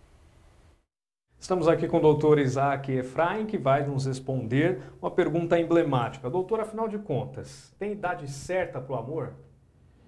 Bom, primeiro o conceito do amor é um conceito bem genérico, bem difuso, mas a resposta é definitivamente não. O amor floreia e floresce em qualquer momento da vida de um ser humano. Que bom que isso pode acontecer, né? A relação entre casal, ela, ela é por essência conflituosa, né? Vai ter conflito. O que faz um bom relacionamento em qualquer fase, em qualquer idade, é a tolerância, é a aceitação. A tua capacidade de aceitar e de entender o jeito do outro faz com que o teu sentimento, teu sentimento de tolerância jogue, se projete sobre a pessoa. Dizem os orientais que esse é o verdadeiro amor. Mais de um milhão de pessoas vivem em situação de extrema pobreza na Amazônia. E as crianças são as que mais sofrem. Os dados são de um relatório do Unicef, o Fundo das Nações Unidas para a Infância. Nessa comunidade não há ruas, calçadas nem quintais. As casas foram construídas sobre um braço de rio poluído. Quem mais sofre com doenças são as crianças. Sofre. Dá febre, vômito, diarreia. Até a gente, até eu que já estou velha também, tudo passa por isso. Só no Amazonas, mais de 1 milhão e 300 mil pessoas, cerca de um terço da população, vivem em situação de extrema pobreza. Um problema que se estende por toda a Amazônia. Moradia digna, saneamento básico, saúde, educação. Para milhares de pequenos brasileiros, essa é uma realidade ainda distante. Nos nove estados que compõem a Amazônia Legal, de cada dez crianças, quatro são de famílias que não têm renda sequer para comprar uma cesta básica. Os dados são de um relatório divulgado pelo Unicef, o Fundo das Nações Unidas para a Infância. O estudo aponta que na Amazônia, os direitos das crianças e adolescentes são violados mais do que em qualquer outra região do Brasil. A Amazônia tem dificuldades, tem desafios a serem é, cumpridos e alcançados quando, por exemplo, a gente pensa na questão da mortalidade infantil indígena. Dos 25 milhões de habitantes da Amazônia, mais da metade são crianças ou adolescentes. Para melhorar as políticas para essa parcela da população, é preciso vencer os desafios logísticos da floresta. A gente também precisa dar prioridade a comunidades, por exemplo, as indígenas, as quilombolas, as comunidades ribeirinhas. Então, é, são essas crianças que a gente está falando. E o governo estuda novas medidas que combatam situações como essa de pobreza extrema na Amazônia. Lívia Braz, bom dia. Quais são as prioridades? Conta pra gente. Olá, bom dia. Olha, são medidas voltadas principalmente para a primeira infância. O carro-chefe das ações é o programa Criança Feliz, que acompanha o desenvolvimento de bebês e crianças por meio de visitas de especialistas. Está próximo de completar 20, mil, 20 milhões de abordagens e já acabou de ganhar um prêmio internacional. Esse programa foi classificado pela ministra Damares Alves como o maior pacto já firmado para a infância aqui no Brasil. A expectativa é que o presidente Jair Bolsonaro anuncie essas medidas já no mês que vem. A verba destinada para o programa no orçamento de 2020 é de 30 bilhões de reais. Jéssica, Tatiana. Obrigada. Pelo menos cinco pessoas morreram e mais de 30 ficaram feridas em novos protestos na Bolívia. Apoiadores do ex-presidente Evo Morales entraram em confronto com a polícia e o exército. O governo disse que vai investigar se houve abuso de força. O ato era contra a presidente interina, Janine Áñez. Ela assumiu o cargo nesta semana e Evo Morales conseguiu asilo político no México, de onde declarou que não vai concorrer nas próximas eleições presidenciais da Bolívia. Termina amanhã o tradicional Festival da Jabuticaba em Sabará, cidade histórica da região metropolitana de Belo Horizonte. São dezenas de expositores e centenas de produtos feitos com a fruta. A importância da jabuticaba é tão grande para a cidade que quem tem um pé em casa ganha desconto no IPTU. Olha que coisa boa. Licor, vinho, geleia, sorvete, entre outras delícias derivadas da jabuticaba. O Alexander veio passear com as filhas Júlia e Maria Eduarda. As meninas se refrescaram com um sorvete geladinho. Tá uma delícia, venha participar aqui do Festival de Jabuticaba. Vale a pena, tá muito, muito bom. Muita gente acho que nunca experimentou, né, o sorvete de jabuticaba. Sim, eu mesmo é a primeira vez. Falando no sorvete, ele é apenas um dos produtos que a dona Leonilda traz para o festival. Ela participa desde a segunda edição. Eu faço 15 derivados. E tem sorvete, é, licor, vinho, cachaça, marucaba, geleia doce, geleia temperada. E que tal mortadela de jabuticaba? É um sabor diferente, gostoso, saboroso. Hum, boa! Gostei. Levinha. Esta é a 33ª edição do evento, que consagra Sabará como a cidade brasileira da jabuticaba. A importância da fruta é tão grande para a cidade que quem tiver um pé em casa tem até desconto no IPTU. São dezenas de expositores trazendo muitas delícias feitas com a fruta. Difícil é voltar para casa sem levar nada. Convido o pessoal para vir para cá. É, quem tem criança pode vir e tá muito legal aqui. Que linda! Uma mulher briga na justiça para recuperar três papagaios de estimação que foram apreendidos. Ela conseguiu o direito de resgatar os animais, só que quando foi buscar as aves, elas tinham sumido.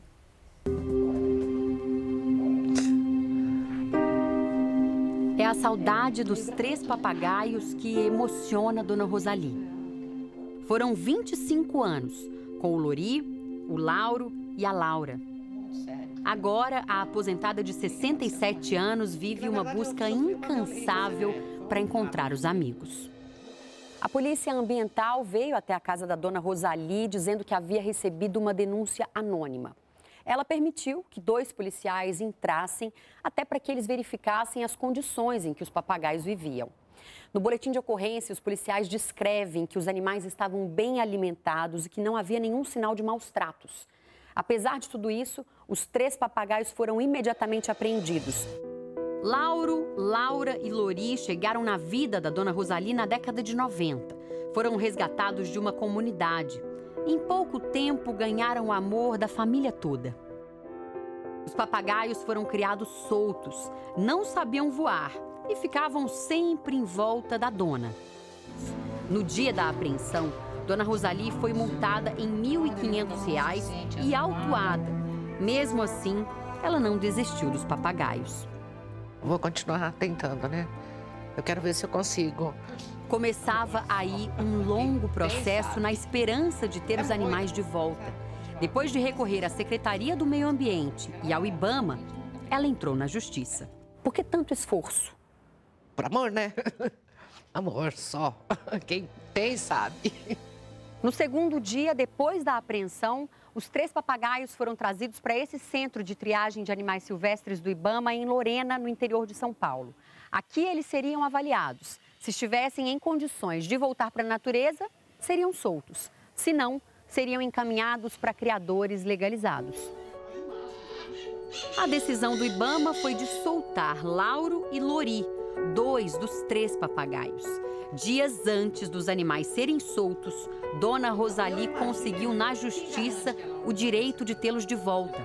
O advogado da aposentada diz que avisou o Ibama sobre a decisão no mesmo dia. Ele poderia, naquele momento, já conferir a, a dona Rosali né, a outorga para ela ficar como fiel depositário naquele ato, né? Mas o funcionário responsável pelo centro de triagem alegou não ter sido comunicado oficialmente.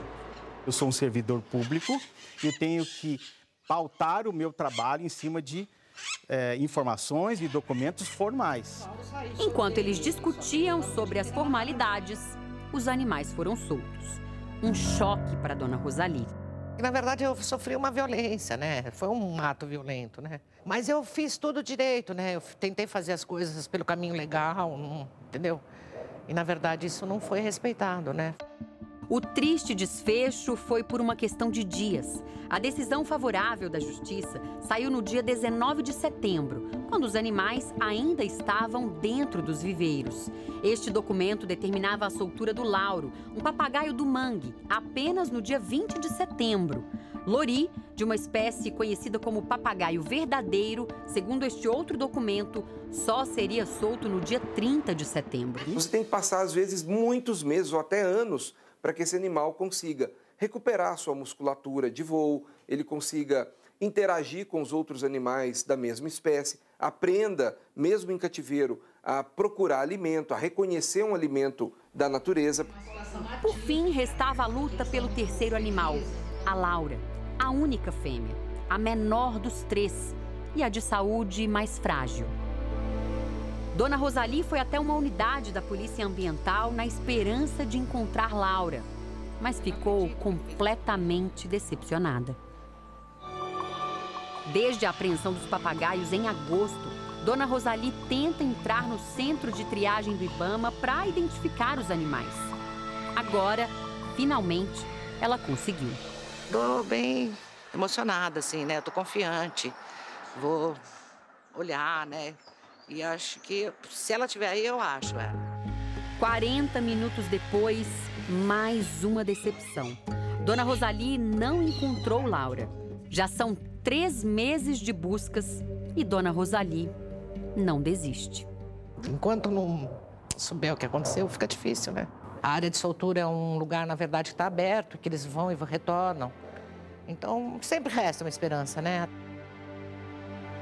Sabe aqueles dias cansativos em que tudo que a gente quer é aproveitar aquele horário do almoço para tirar uma cochilada? Hum, verdade. Em São Paulo já existem espaços com quartos, ou melhor, cápsulas de 2 metros quadrados, para poder dar aquela relaxada no meio da correria. A ideia foi inspirada na China e Japão.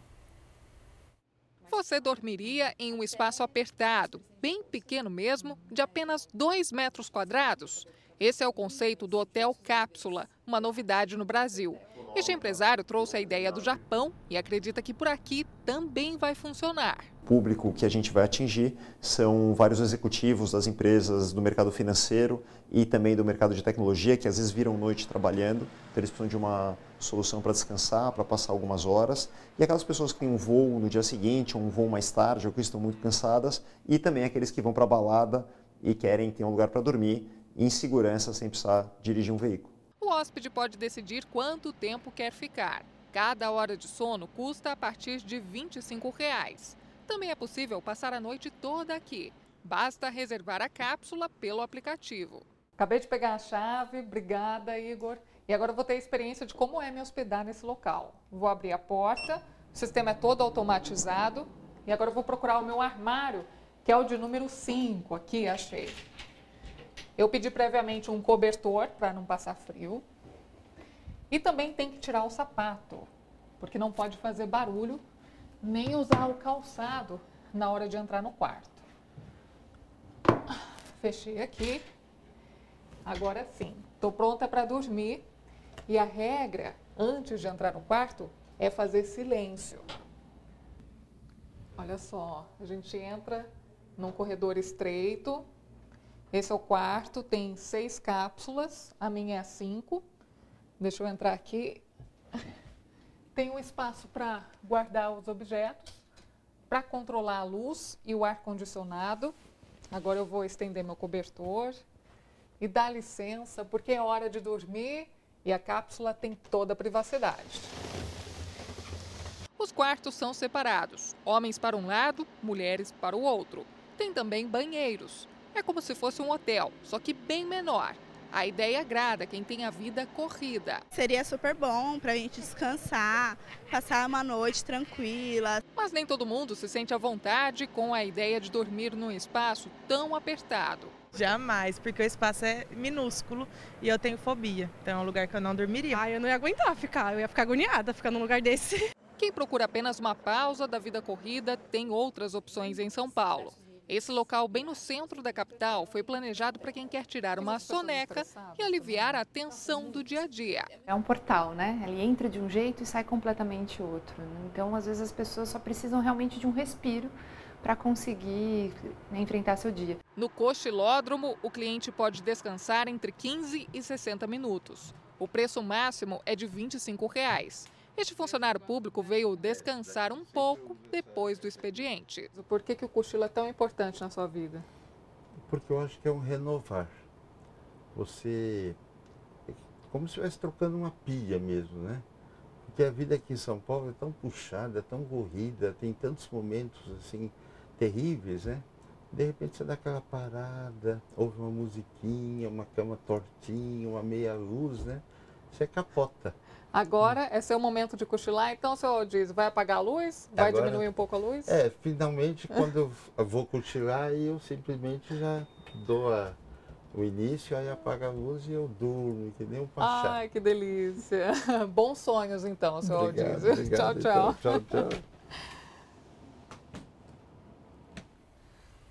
Buracos imensos, onde cabe até um carro, e outros que acumulam água e esgoto. Essa é a realidade em muitas ruas do Brasil. A dificuldade enfrentada pelos moradores é o que você vai ver no nosso giro especial de sábado. Rachaduras, buracos, asfalto irregular. Um risco permanente. É perigoso, né? O cara se quebrar, né? Se machucar, né? Imagina, né? Pode prejudicar outros acidentes, né? Apesar do perigo, muita gente abusa da velocidade. Veja o estado que ficou este carro depois de rodar na pista e bater num poste. O motorista morreu e um passageiro ficou gravemente ferido. Aqui é perigoso e aqui nessa curva principalmente, tá? Em vez em quando você só vê isso aqui. É, não passa oito dias se você vê um acidente disso aqui. O movimento é intenso em meio aos buracos. A SC 401 é uma rodovia estadual dentro da área urbana de Florianópolis. Os motoristas têm que redobrar a atenção. O cara tem que andar devagar e com muito cuidado, porque tá, tá difícil. Esta é a principal ligação entre o centro e a região norte da cidade caminho obrigatório para turistas e moradores que procuram algumas das praias mais movimentadas de Florianópolis, como Jurerê e Canas Vieiras. Mas até chegar ao paraíso das praias, é preciso desviar das armadilhas. Os remendos no asfalto nem sempre resolvem o problema. Tem que melhorar na qualidade também, né? Que é feito recapagem, é feito curativos, né? E quando chove muito, solta tudo e a gente tem que ficar bem atento, que senão quebra uma roda, fura pneu. O Departamento de Infraestrutura do Estado, responsável pela manutenção, informou que já está em andamento um projeto de revitalização da rodovia. Estão previstos serviços de pavimentação, terraplanagem, drenagem, sinalização e troca de muretas. O custo será de 32 milhões de reais e as obras devem levar cerca de 10 meses. É sempre assim, quando chega perto do verão, que eles acham de mexer nas estradas tudo, para movimentar mais o trânsito, ficar mais tranquilo ainda. Nesta avenida de Porto Alegre, o problema não são só os buracos, mas também o esgoto que fica acumulado sobre eles. Para fugir da avenida alagada, o motociclista acaba transitando na calçada. Já o pedestre precisa se arriscar entre os carros para atravessar a rua. E para os motoristas, a solução é reduzir a velocidade. Carro quebrando ponta de eixo, carro, quebrando, estourando pneu, quebrando cárter. Tá insuportável. E fora o cheiro do esgoto, né? Que a gente não aguenta mais o cheiro do esgoto aqui, né? Porque isso é esgoto puro. A Avenida Bernardino Silveira Pastoriza fica na zona norte de Porto Alegre e é uma das principais ligações da capital gaúcha às cidades da região metropolitana, como Alvorada e Viamão. Por isso, o fluxo de veículos é intenso o dia todo. Quem aguarda pelo ônibus no local, além de conviver com um mau cheiro, ainda corre o risco de tomar um banho de esgoto. Muito ruim aguentar aqui, porque eles não respeitam ninguém, né? Água para tudo que é lado, eles passam, molham todo mundo, eles não estão preocupados aí, ó. Você acabou passando molhando todo mundo. Se a gente não se cuidar, aqui tu não pode ficar, tem que ficar sempre atrás ou na, na frente da barbearia ali, porque aqui não dá para ficar. O problema, segundo os moradores, é que mesmo depois que a chuva para, a água ainda fica acumulada aqui por dias, porque não tem por onde escoar. Com a situação precária da rua, vários comerciantes já sentem prejuízo nas vendas. A gente faz em média aí de 20 a 30 cortes ao dia e no sábado é um pouco mais até. Aqui a gente está fazendo de 5 a, 5 a 10 cortes ao dia. Isso aí caiu quantos por cento isso aí? Não sei nem calcular entendeu? E aí aluguel para pagar, luz para pagar, internet, funcionário, é água, é luz, é tudo. E da onde é que nós vamos tirar esse dinheiro? Segundo a prefeitura, já existe um projeto previsto para melhorar a pavimentação e as redes pluviais da avenida. Mas os recursos para as obras ainda estão sendo captados. Enquanto a situação não é resolvida, os moradores precisam conviver com os problemas causados pelo esgoto a céu aberto. Bem perto da praia, em Itanhaém, litoral sul paulista, tem buraco fazendo aniversário. Tá faltando fazer um aniversário aí para um bolinho, né, para cor... comemorar. Há quase um ano, essa cratera começou a se formar na rua, afirmam os moradores. E dentro já cabe bastante entulho. Agora o buraco está isolado por uma faixa, mas ficou muito tempo sem sinalização nenhuma. Até carro já caiu nele. Ele tava vindo, acho que distraído, não viu, né? Não sabia que tinha um buraco aí também e fez a curva para não invadir a contramão, caiu dentro do buraco. Ademar costuma vir só em feriados. Esse buraco, cada vez que eu venho, está aumentando mais. Esmeralda de São Paulo e comprou essa casa para morar com a família. Conforme o buraco vai crescendo de largura e também de profundidade, cresce também a preocupação do Esmeraldo, porque a calçada que fica aqui na esquina, bem em frente à casa dele, também está cedendo, né? Tá, tá. A ilusão tá levando cada vez mais a calçada. Ela tá cedendo, já saiu de nível. E fica arriscado para pessoas idosas que passam, criança, turista que anda aqui na calçada, cair dentro de um buraco desse aqui é sem contar a casa já que está correndo risco. E não é por falta de reclamação que não tem conserto. Só esse mês já tem eu já tenho umas três ou quatro ligações com protocolo. Tentamos contato com a Prefeitura de Itanhaém, mas não tivemos retorno. Em São Vicente, também no litoral de São Paulo, o problema aumenta quando chove. A telespectadora Gabriela mandou esse vídeo para o jornalismo da Record. Um absurdo. Os impostos todos cobrados e cheio de buraco que cabe um carro dentro. A Prefeitura de São Vicente disse que logo após o feriado vai mandar uma equipe para avaliar a situação e providenciar o reparo ver agora como fica o tempo em mais algumas cidades. A gente segue para a capital federal. Lívia Braz, bom dia. Qual é a previsão para esse fim de semana por aí? Olha, a previsão é de muita chuva por aqui, viu? Os meteorologistas, inclusive, emitiram um sinal de alerta para pancadas de chuva em áreas isoladas a qualquer momento do final de semana. A previsão é de chuva também para a semana que vem. Hoje o dia já amanheceu como a gente está vendo aqui, com o céu encoberto, o sol não apareceu. Nesse momento o tempo está muito abafado, mas a previsão é que a temperatura caia ao longo desses dias.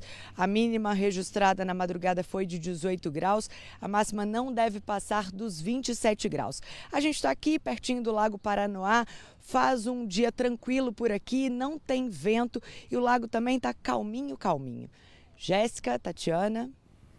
Obrigada. Vamos saber agora como fica o tempo nos próximos dias em Goiânia. Mariana Martins, quantos termômetros marcaram neste momento?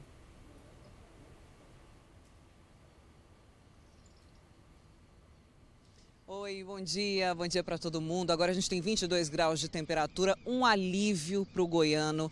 A gente passou a semana com muito calor, amanhecemos esse sabadão com a, temperatura, um pouco melhor e a gente mostra aqui para vocês num dos principais parques da cidade, as pessoas aproveitando também para fazer atividade física nesse tempo mais fresquinho. Vamos ter um fim de semana então de refresco para o goiano, máxima de 28 graus, tanto para hoje quanto para amanhã.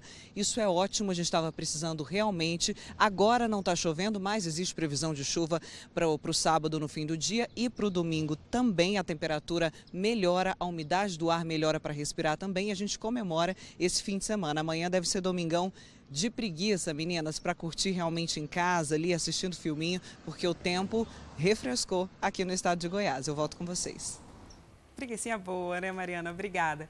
E na região dos lagos, no Rio de Janeiro, vai ter sol. Carlos Dourador, bom dia. Conta pra gente, vai ter sol mesmo? Já vi pela imagem que sim, né? Tá lindo aí. Olá, muito bom dia para vocês, a todos que nos acompanham. Olha, Realmente, o sol aparece aqui neste momento, mas a previsão é de dia nublado em grande parte da região dos lagos e também no norte do Rio.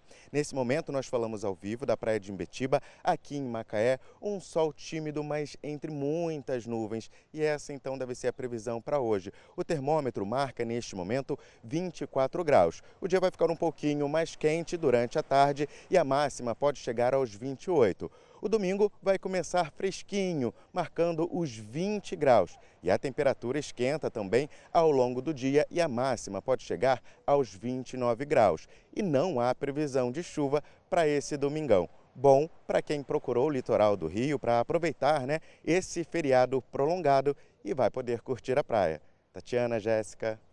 Verdade, curtir o feriadinho com sol é sempre bom, né? Vamos então do Nordeste ao sul do país. O repórter Eduardo Cristófoli está em Florianópolis. Bom dia, como ficam as temperaturas por aí? Nossa, que céu azul, hein? Bom dia, bom dia a todos. O dia vai ser ensolarado por aqui, né? Para a alegria dos turistas que vieram curtir o feriado em Florianópolis. Céu azul, sol brilhando, a temperatura nesse momento é de 22 graus. Ah, o amanhecer até foi relativamente com temperaturas baixas, né? 10 graus na Serra, teve 15 graus aqui, mas com o sol brilhando, logo ela está subindo, 22 graus agora, pode chegar até 31 no decorrer do dia. E o mesmo vale para esse domingo, que também vai ser ensolarado, apenas com algumas nuvens e chuvas isoladas no interior do estado. Tatiana, Jéssica, e com vocês.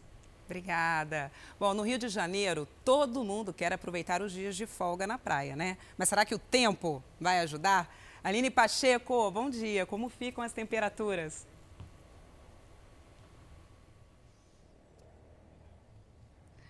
Oi, bom dia. Olha, as temperaturas até que bem agradáveis. Não tão quente como todo mundo queria, com aquele sol brilhando, para pegar aquele bronzeado bonito.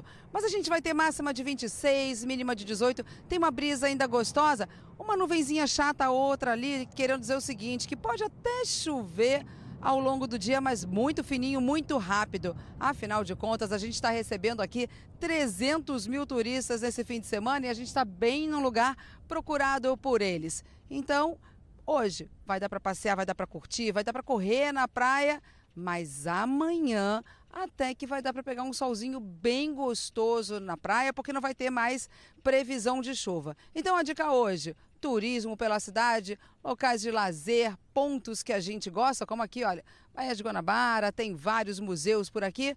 E aí amanhã sim, vai lá, abre sua cadeirinha, seu guarda-sol, pega uma água de coco e aí você vai poder dizer: peguei uma praia no fim de semana no Rio. Não é, Jéssica e Tatiana? Ah, verdade. Ir ao Rio de Janeiro sem ir para a praia, Não né, Jéssica? pode. Não pode. Obrigada, Aline. Muita gente participando do nosso jornal com a hashtag Fala Brasil pelo Twitter. Vinícius Costa enviou esse amanhecer ensolarado em Ubatuba, no litoral de São Paulo. Que maravilha! Lindo, lindo, lindo mais.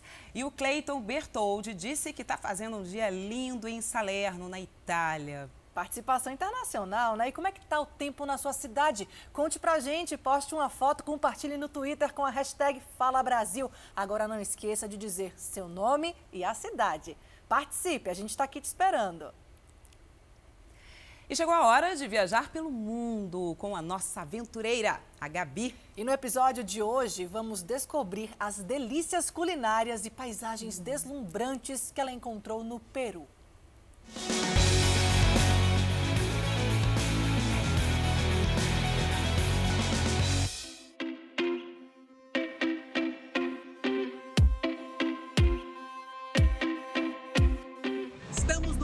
Uma gastronomia espetacular e com mercados gigantes.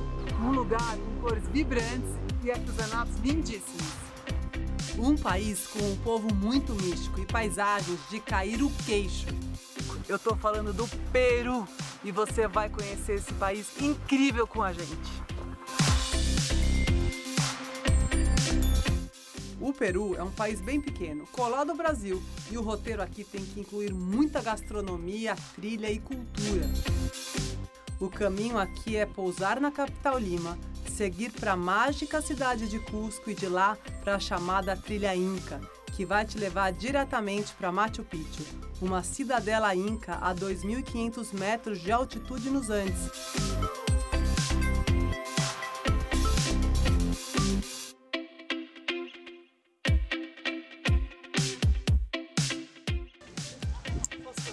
Pode. Diretor, posso curtir, diretor? Pode. Ô, diretor, por que que eu curto os pombos? Sabe que lugar.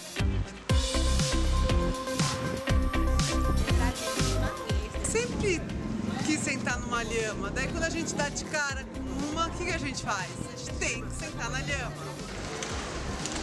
Tem certeza, né? E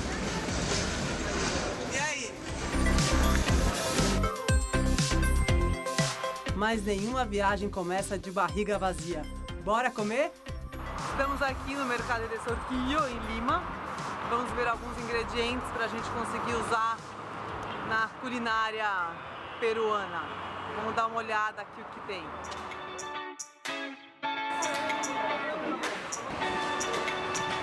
Primeira parada agora aqui nas frutas.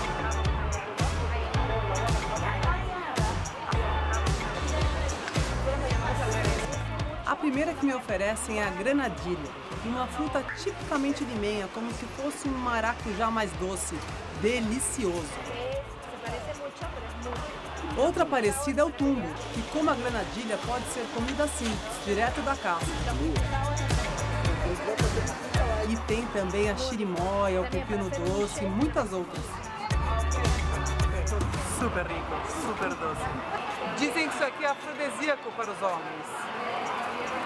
Vai, vai, testa e depois vocês me contam. E para a mulher? Mas eu confesso que eu tava mesmo é atrás de um almoço. E aí fui atrás das diversas barracas com frutos do mar fresquinhos, vindos direto do Pacífico para cá. É tanta coisa desconhecida que eu precisava de um expert para transformar isso num almoço delicioso. Depois da compra no mercado, a gente vai usar todos os ingredientes aqui no restaurante. Bora comer! A gastronomia peruana é uma das sensações mundiais de hoje. Eles usam muitos frutos do mar, limão, batata doce, numa mistura de sabores irresistível. Se realmente você curte comer, prove um pouquinho de cada coisa. Seja um ceviche ou um lombo de lhama para não ficar muito cheio. Eu exagerei, então eu precisava dar uma andada pela orla para entrar no clima da cidade. E para isso, nada melhor que ver as coisas de cima. Agora vamos fazer uma experiência aqui em Lima. Já já eu mostro para vocês. Lima tem uma arquitetura impressionante, que mistura prédios modernos com diversos palácios da época colonial. Eu queria conhecer ela do melhor ponto de vista. E com esse friozinho na barriga que só voar na beira de um precipício te dá.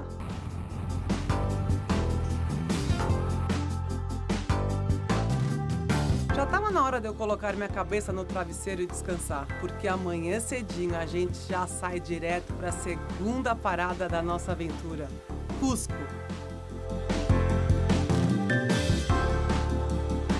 Chegamos em Cusco. Cusco era a capital do Império Inca, que existia aqui antes da invasão espanhola no século XVI.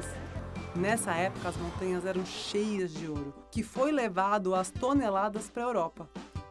Uma das principais peças na resistência dos Incas fica a vizinha cidade e é a cidadela de Sacsayhuamán. Quero muito ir lá.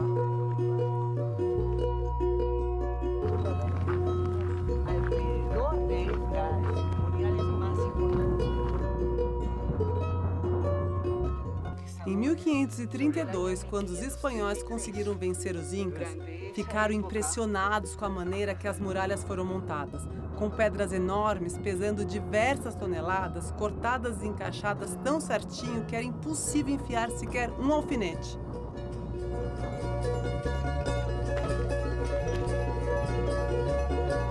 Mas se em 1500 a briga era por ouro, hoje o que mais interessa a quem vem de fora é o ar.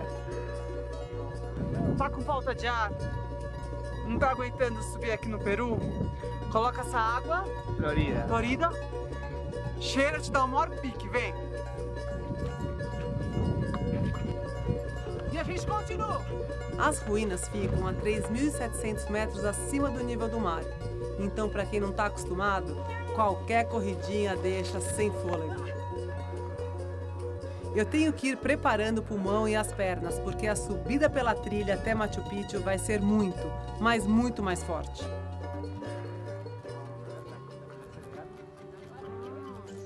Mas enquanto eu ainda posso me dar ao luxo de descansar as pernas, eu queria matar uma saudade: andar a cavalo.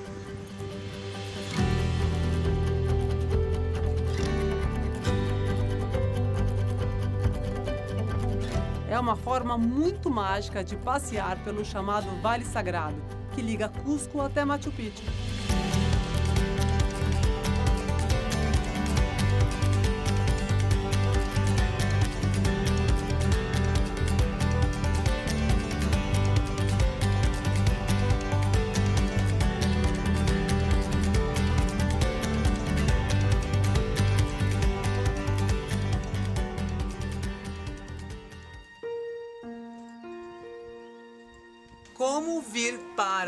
Peru, Cusco e não ficar a caráter? Não me aguento, né? Isbeta vai me vestir totalmente a caráter. Vou virar uma peruanita.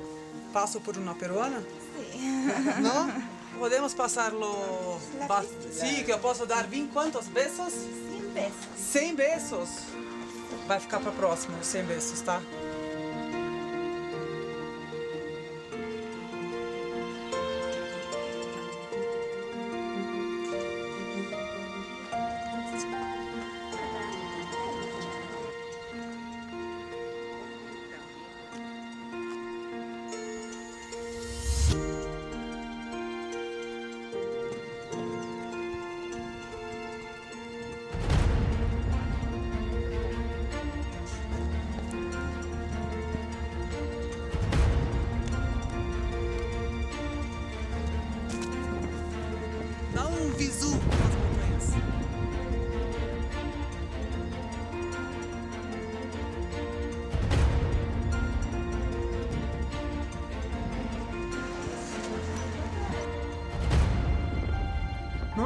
Que esse vale se chama Vale Sagrado.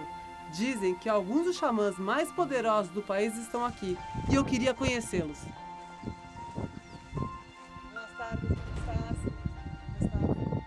Os xamãs são sacerdotes das religiões indígenas ancestrais que se espalham pelo mundo. O encontro foi único. Eles emanaram encantamentos o tempo todo. Fizeram gestos para tirar as más energias de mim usando ervas e incensos. É uma tradição milenar dos povos incas, que te põe em contato com as energias do condor, do puma, tudo ligado às crenças deles no poder da Mãe Terra, a Pachamama. Me senti renovada, pronta para seguir viagem rumo à principal atração, Machu Picchu.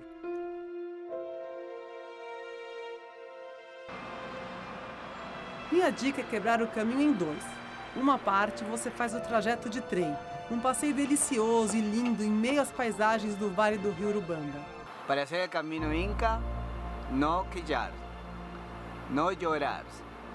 Y lo más importante, si tú no cumples con esas dos primeras reglas, la segunda, e- la tercera es no morir.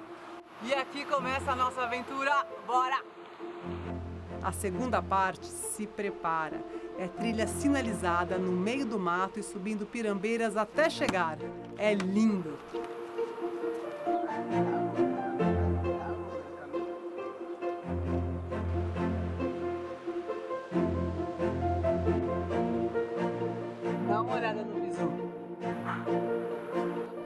Machu Picchu tem diversos mistérios. Durante séculos, ela era conhecida pelos habitantes locais, mas não despertou a atenção dos espanhóis nem dos arqueólogos. É, uma mistura de choro com risada, sabe? Como é que é isso, diretor? Foi só há cerca de 100 anos que um explorador americano chegou aqui e contou ao resto do mundo da existência dessa maravilha. Exatamente para proteger esse patrimônio, o governo peruano restringe o acesso dos turistas a cerca de 500 pessoas por dia. Então é importante planejar bem e se organizar para não ficar de fora dessa maravilha. Uau! Olha! Hoje, Machu Picchu é considerada uma das novas sete maravilhas do mundo.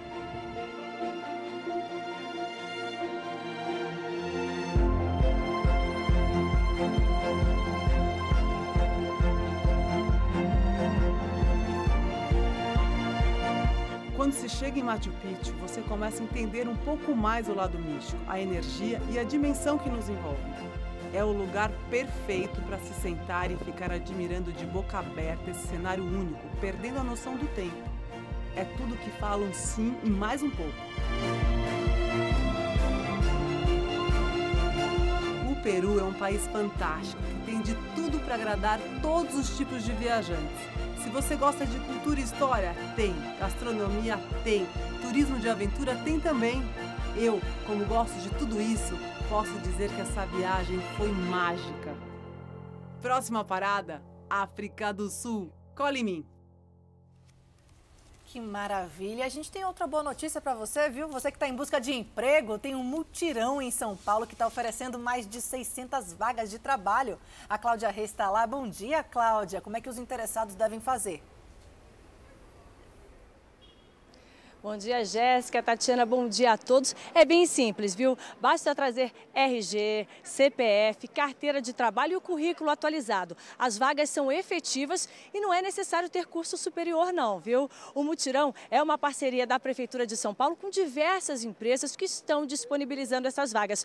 Para se ter uma ideia, olha só, há 200 vagas para vendedor, 100 para atendente de lanchonete, 90 para operador de telemarketing e, nesses casos, os salários variam variam entre R$ 998 e 1.050 reais e há muitas outras oportunidades. O mutirão acontece na região central de São Paulo, na Praça da Liberdade, até às 3 horas da tarde. E vale lembrar que, segundo o IBGE, atualmente no Brasil há 12 milhões e meio de desempregados. Quem sabe essa não é uma oportunidade para quem está procurando emprego terminar o ano trabalhando. Tatiana, Jéssica, volto com vocês. Uma perseguição policial terminou com troca de tiros e um baleado na Avenida Brasil, uma das principais vias expressas do Rio de Janeiro. O confronto aconteceu no fim da noite, horário de muito trânsito, e os motoristas ficaram no meio do fogo cruzado. Cápsulas ficaram espalhadas pelo chão. As viaturas foram atingidas por tiros de fuzil. Alguns, por pouco, não atingiram os policiais. O carro usado pelos criminosos também ficou destruído. Ele era blindado e possui registro de roubo. Segundo a Polícia Militar, a perseguição começou quando os criminosos saíam do complexo do São Carlos, na região central do Rio. Eles já estavam sendo monitorados. Houve pedido de reforço. Pelo menos cinco viaturas cortaram quatro bairros atrás dos bandidos. Os criminosos só pararam na chegada à região portuária, onde o veículo perdeu o controle e bateu no canteiro central da Avenida Brasil, uma das principais vias expressas do Rio. Ao descerem, eles atiraram e houve troca de tiros. Motoristas ficaram no meio do fogo cruzado. É como se nós fôssemos sorteados. Você sai de casa e a qualquer momento pode acontecer uma situação dessa. Infelizmente, essa é a situação que nós estamos vivendo no Rio hoje. Um suspeito foi baleado e outros três conseguiram escapar. Na fuga, eles deixaram dois fuzis, carregadores e radiotransmissores. Uma granada também foi deixada no banco de trás. Assusta muito, tá difícil. É difícil viver no Rio. Enquanto os policiais aguardavam o reboque, mais momentos de tensão. Houve correria quando os PMs desconfiaram da presença de outros criminosos na região. Armados, eles vasculharam uma área em obras, mas ninguém foi preso. A cidade se encontra bem violenta, né? Isso aí é a vida real. Você sai de casa para trabalhar e não sabe se volta. Fernando, quase 100% dos fuzis apreendidos pela polícia do Rio de Janeiro são contrabandeados do exterior. As armas usadas por criminosos chegam como moeda de troca. Entram os fuzis no Brasil e saem drogas, principalmente para a Europa e os Estados Unidos. Do dia 1 de janeiro até o dia 13 de novembro foram capturados 446 fuzis. 94% deles são de fabricação estrangeira. Apenas 6% do armamento foi produzido em território nacional. O levantamento foi feito pelo setor de inteligência da Polícia Militar e analisou a origem dos fuzis apreendidos este ano no estado do Rio. Segundo os especialistas em segurança, as armas utilizadas em comunidades do Rio são contrabandeadas do exterior e muitas vezes usadas como moedas de troca. Entram fuzis no país e saem entorpecentes, principalmente para a Europa e os Estados Unidos. A Polícia Militar do Rio de Janeiro diz que as apreensões deste ano já superam as feitas em 2017 e 2018, quando foram capturados, respectivamente, 382 e 330 fuzis. Isso mostra o poder do tráfico de armas de grosso calibre no Brasil. De acordo com a polícia, os fuzis foram apreendidos de criminosos em comunidades da região metropolitana e de municípios do interior. Foi justamente em um voo americano com destino ao Rio de Janeiro que a polícia encontrou a maior quantidade de fuzis dos últimos anos. 60 armas de guerra escondidas em uma carga de aquecedores de piscina foram apreendidas no aeroporto internacional. Os fuzis eram do tipo AK-47 e AR-10, utilizados apenas por tropas de elite. Criminalidade busca cada vez mais sofisticar o seu armamento e não vai encontrar aqui no Brasil com as armas existentes aqui a qualidade que eles buscam para proteger os seus territórios. Uma pesquisadora brasileira desenvolveu uma caneta que pode revolucionar o diagnóstico de câncer. A doutora Lívia já foi premiada nos Estados Unidos e o invento brasileiro pode evitar cirurgias e mutilações. Um grande avanço da medicina. Primeiro a garotada. Arrumar os três, colocar os sapatos. A mais velha ajuda o caçula. O dia começa cedo na casa da Lívia. O marido leva a mais velha para a escola. Bye bye, thank you. Lívia fica com os pequenos. Mas na porta da creche se dá conta. O Tomás saiu sem o sapato. Sorte que ela deixou outro par na creche. Ufa! O importante é que todos estão bem. Depois de toda essa correria, Lívia está pronta para cuidar do mundo. Uma doença, um sintoma, um avanço de cada vez. Lívia Eberlin, brasileira de São Paulo, tem só 33 anos e já coleciona prêmios científicos. Formada em São Paulo, ela veio fazer o doutorado nos Estados Unidos e ficou. Em 11 anos, já inventou um bocado. Invenções como essa que deixam a Lívia feliz. Um instrumento aparentemente simples, mas revolucionário. A gente tem aqui um equipamento super sofisticado, dados extremamente complexos. E agora nós temos também um cirurgião, um patologista que não tem um PhD em química, não tem um treinamento específico nessa tecnologia.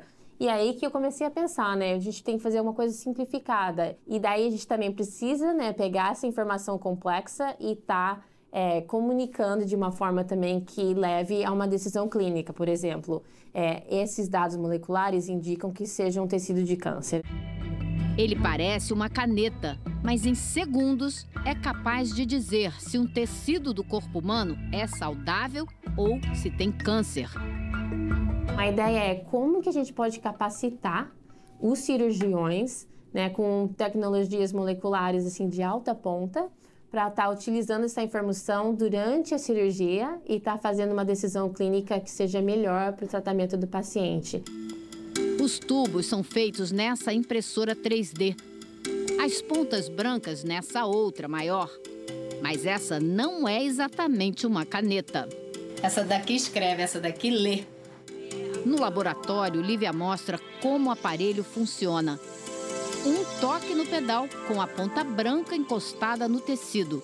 Uma amostra de câncer de mama. Em segundos, o resultado aparece na tela do computador. Para entender melhor como tudo isso funciona, a Lívia muda de cenário. Mostra no computador uma animação. Todo o processo é ativado com um pedal. Então, simplesmente clicando no pedal. Então, na caneta, na pontinha, eu vou te mostrar no laboratório, na ponta do caneta, que é feita de plástico, né, um material biocompatível, a gente tem essa, esse sistema de três canais. O primeiro canal é o que a gente usa para estar tá enchendo esse pequeno reservatório de água. E a água, essa gota de água, interage com o tecido. O primeiro libera uma gota de água no tecido. Algumas moléculas que estão concentradas no tecido se transferem para a água. Por vácuo, o outro canal leva a gota com as moléculas para o aparelho que analisa e diz o que existe ali. Essa é a parte sofisticada do processo. E a ideia da caneta é realmente essa uma forma simplificada de se estar tá fazendo uma análise que é bem complexa, né? Que te dá uma informação tão importante Agora, a parte complexa está ali naquela máquina, né? Com que certeza. a gente vai ver ali no é. laboratório, uhum. né? É lá que é o tal do espectrômetro de massa. massas. Isso. Hoje o aparelho ainda é grandão, pesado, mas a pesquisadora brasileira está trabalhando para transformá-lo numa caixa pequena, leve, de rodinhas, que possa ir de uma sala de cirurgia a outra nos hospitais rapidamente. E o que ela faz? Os metabólitos, as moléculas que a gota de água recolheu, têm características próprias. Quando estão saudáveis, têm um perfil. Se são cancerosas, têm outras características. A equipe da Lívia usa inteligência artificial para fazer a análise. A máquina aprendeu o perfil das moléculas e agora sabe quando estão doentes ou saudáveis. E em segundos diz o que está acontecendo. Na pele, você simplesmente toca a caneta no tecido e ativa o processo para estar fazendo a análise. É uma análise praticamente imediata, né? Em questão de segundos você consegue ver.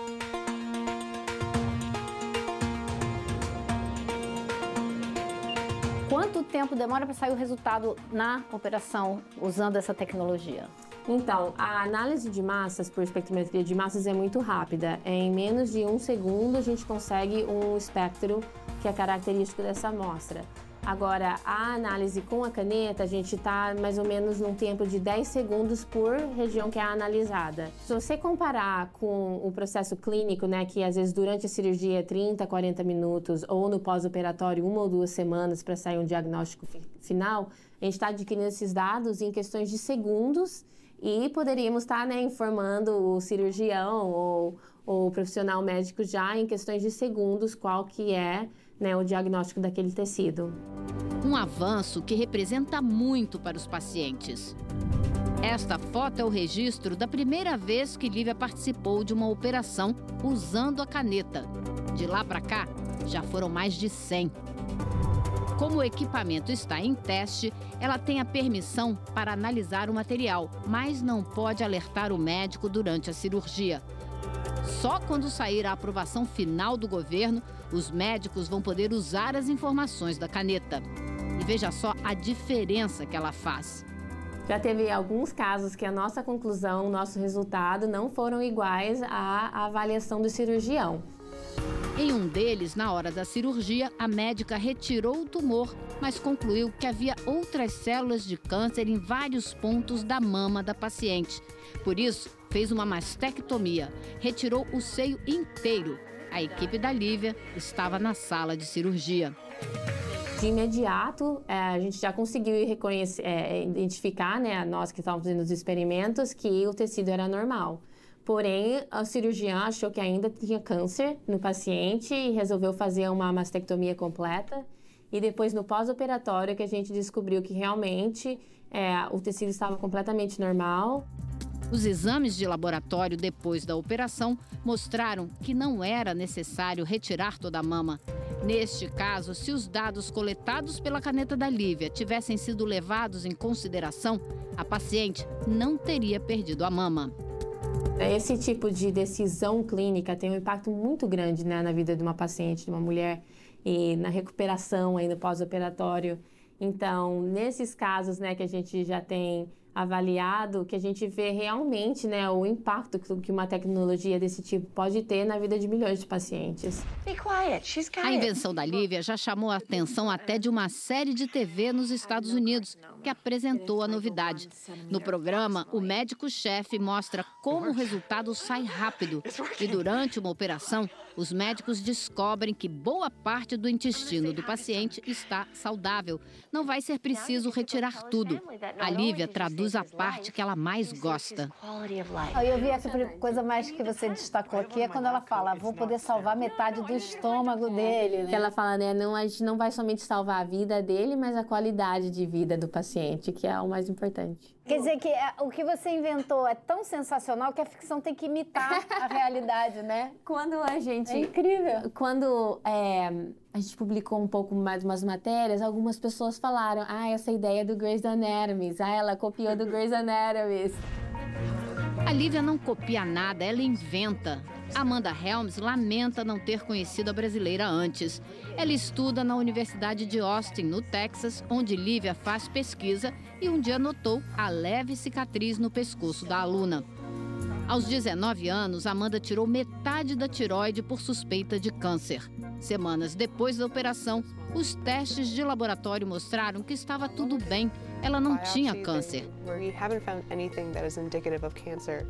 E isso acontece muito. Nas biópsias de tiroide, muitas vezes o resultado é neutro, nem positivo nem negativo. Fica no ar a dúvida. Para evitar o risco de câncer, a opção é retirar a tiroide assim mesmo. Mas em 80% dos casos dessas operações de segurança, o paciente não tinha nada. Lívia pega a amostra da biópsia que o paciente já fez e analisa com o mesmo método de análise de moléculas. E descobre se o paciente tem ou não tem câncer. Assim, só opera se for preciso mesmo.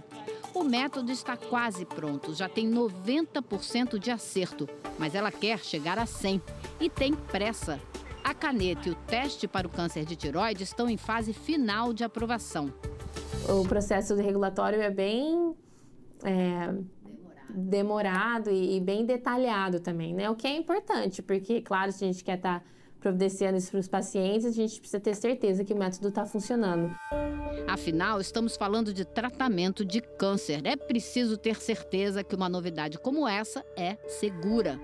Considerando todo esse processo regulatório, eu espero alguns anos, uns dois anos, três anos, até que a tecnologia esteja aprovada, ao ponto de que realmente seja um produto que os hospitais possam estar adquirindo aí para estar utilizando durante as cirurgias. 33 anos e muitas ideias. A brasileira Lívia sabe que pode ajudar ainda mais os médicos a tornar cada vez melhor a vida dos pacientes.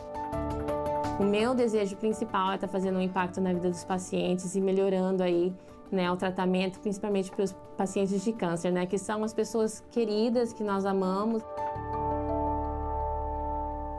O presidente Jair Bolsonaro passou o feriado na cidade do Guarujá, no litoral de São Paulo. Ele fica até domingo hospedado no Forte dos Andradas, uma unidade do Exército. Grades e cones isolaram a entrada do forte. A polícia militar reforçou a segurança na porta.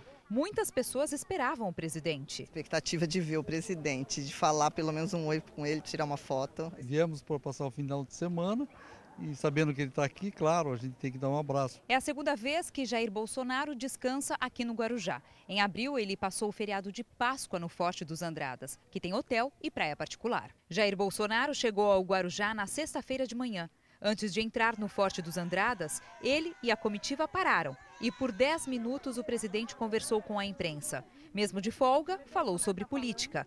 Disse que ficou chateado com notícias sobre um possível pedido de busca e apreensão na casa do filho, Carlos Bolsonaro. Mas foi a matéria ser divulgada, a pessoa pensa, o que é busca e apreensão? Está metido com que coisa de errado?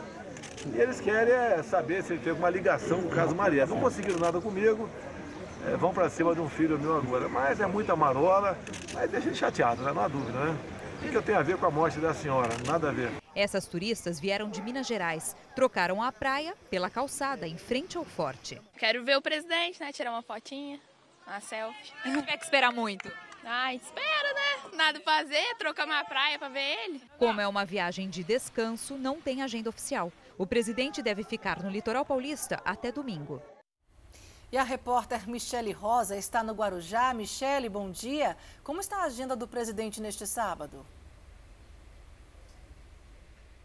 Bom dia, bom dia a todos. O presidente permanece hospedado aqui no Forte dos Andradas, em Guarujá, no litoral de São Paulo, sem agenda oficial. A expectativa é de que ele saia aqui do forte por volta de 4, 4 e meia para assistir ao clássico paulista entre Santos e São Paulo, que acontece em Santos por volta de 5 horas da tarde. Então ele deve sair daqui por volta desse horário, 4, 4 e meia. Ainda não se sabe se ele irá de helicóptero direto aqui do forte ou então se ele vai de carro até a base aérea de Guarujá. Então de lá ele vai de helicóptero até Santos, né? Ele também já recebeu o convite oficial do técnico, né, Renato, ah, Renato Gaúcho, para assistir a disputa entre Palmeiras e Palmeiras e Grêmio que acontece no próximo domingo, mas quanto a isso ele ainda não confirmou a presença não, viu? Tatiana e Jéssica. Obrigada, Michele. E olha só essa história, Jéssica. Um violão foi parar dentro de uma sala de cirurgia de um hospital na região metropolitana de Porto Alegre. Os médicos pediram que o paciente tocasse música durante uma cirurgia para retirar um tumor no cérebro. Poderia ser um último desejo do paciente ou até mesmo loucura da equipe médica levar um violão para a cirurgia mas nesse caso fazia parte do planejamento e foi fundamental para a retirada de um tumor na cabeça.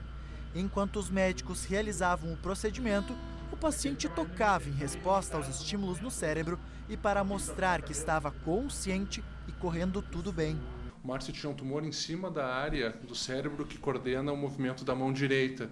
Então é muito importante o neurocirurgião ele ter o mapeamento exato da função do cérebro da região correspondente à mão direita. E deu tudo certo. Márcio, que é mecânico, mas nas horas vagas, músico, já está se recuperando e não apresenta sequelas graves. Uma cirurgia recente, né? Então, assim, uh, como o médico falou, a parte motora vai dar uma, uma demoradinha para para voltar, né? O violão usado na cirurgia segue como parceiro antes de receber alta do hospital. Passado aquele nervosismo do procedimento, hoje ele até já toca alguns acordes como forma de comemoração. Além disso, também é uma maneira de estimular o cérebro e auxiliar na recuperação. Como agradecimento, tem tocado música para todos que estiveram ao lado dele nesse momento apreensivo. Mas antes disso, lá na sala de cirurgia, já tinha música boa para os ouvidos. Nessa história, a trilha sonora foi fundamental para um final feliz.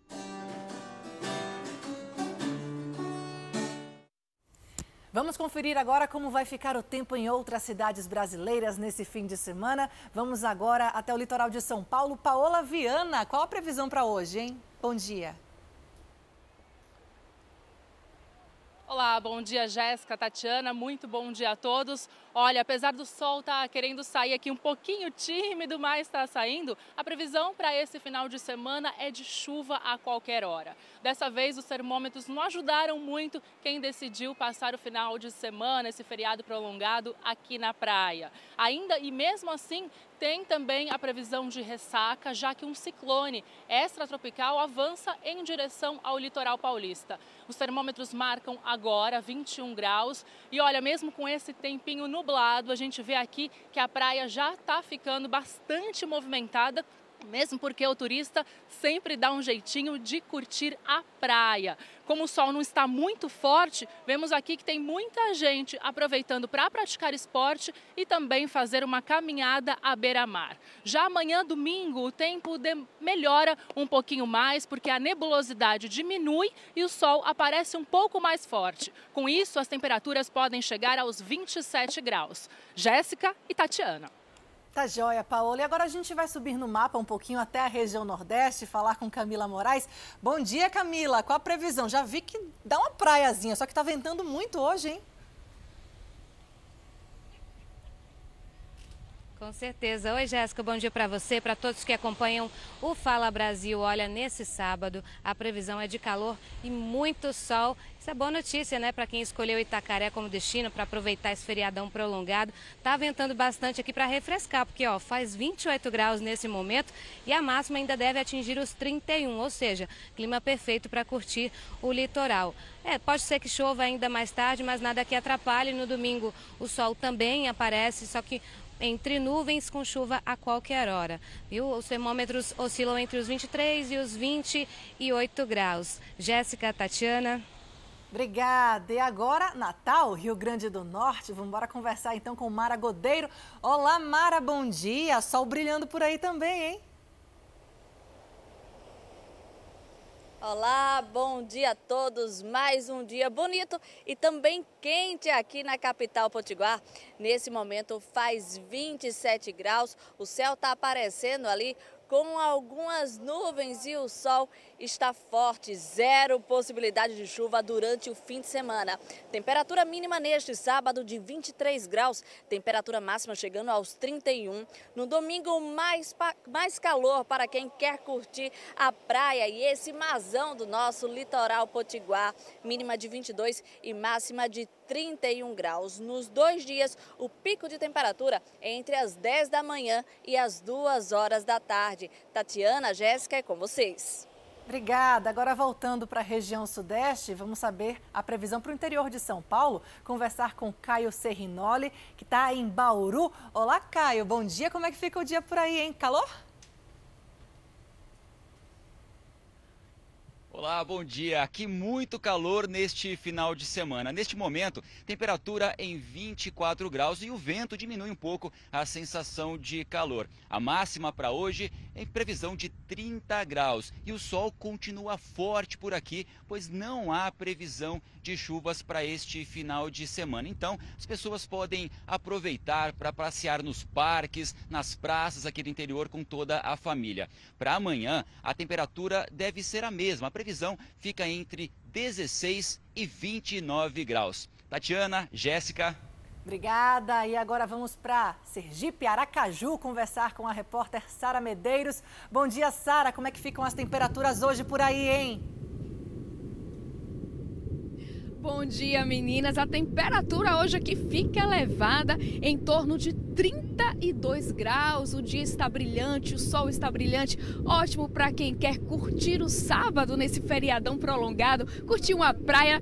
E nós estamos aqui, meninas, em um ponto turístico aqui da capital sergipana, às margens do Rio Sergipe. Aqui as pessoas também aproveitam para fazer os esportes náuticos, né? Passear de lancha, andar de jet ski. E em dia de sorte, dá até para a gente acompanhar os botos aqui que ficam brincando, fazendo aquele espetáculo. Ao fundo a gente tem aqui a ponte que liga aqui Aracaju à região metropolitana, ao município de Barra dos Coqueiros, onde tem praias lindas também no litoral norte do estado.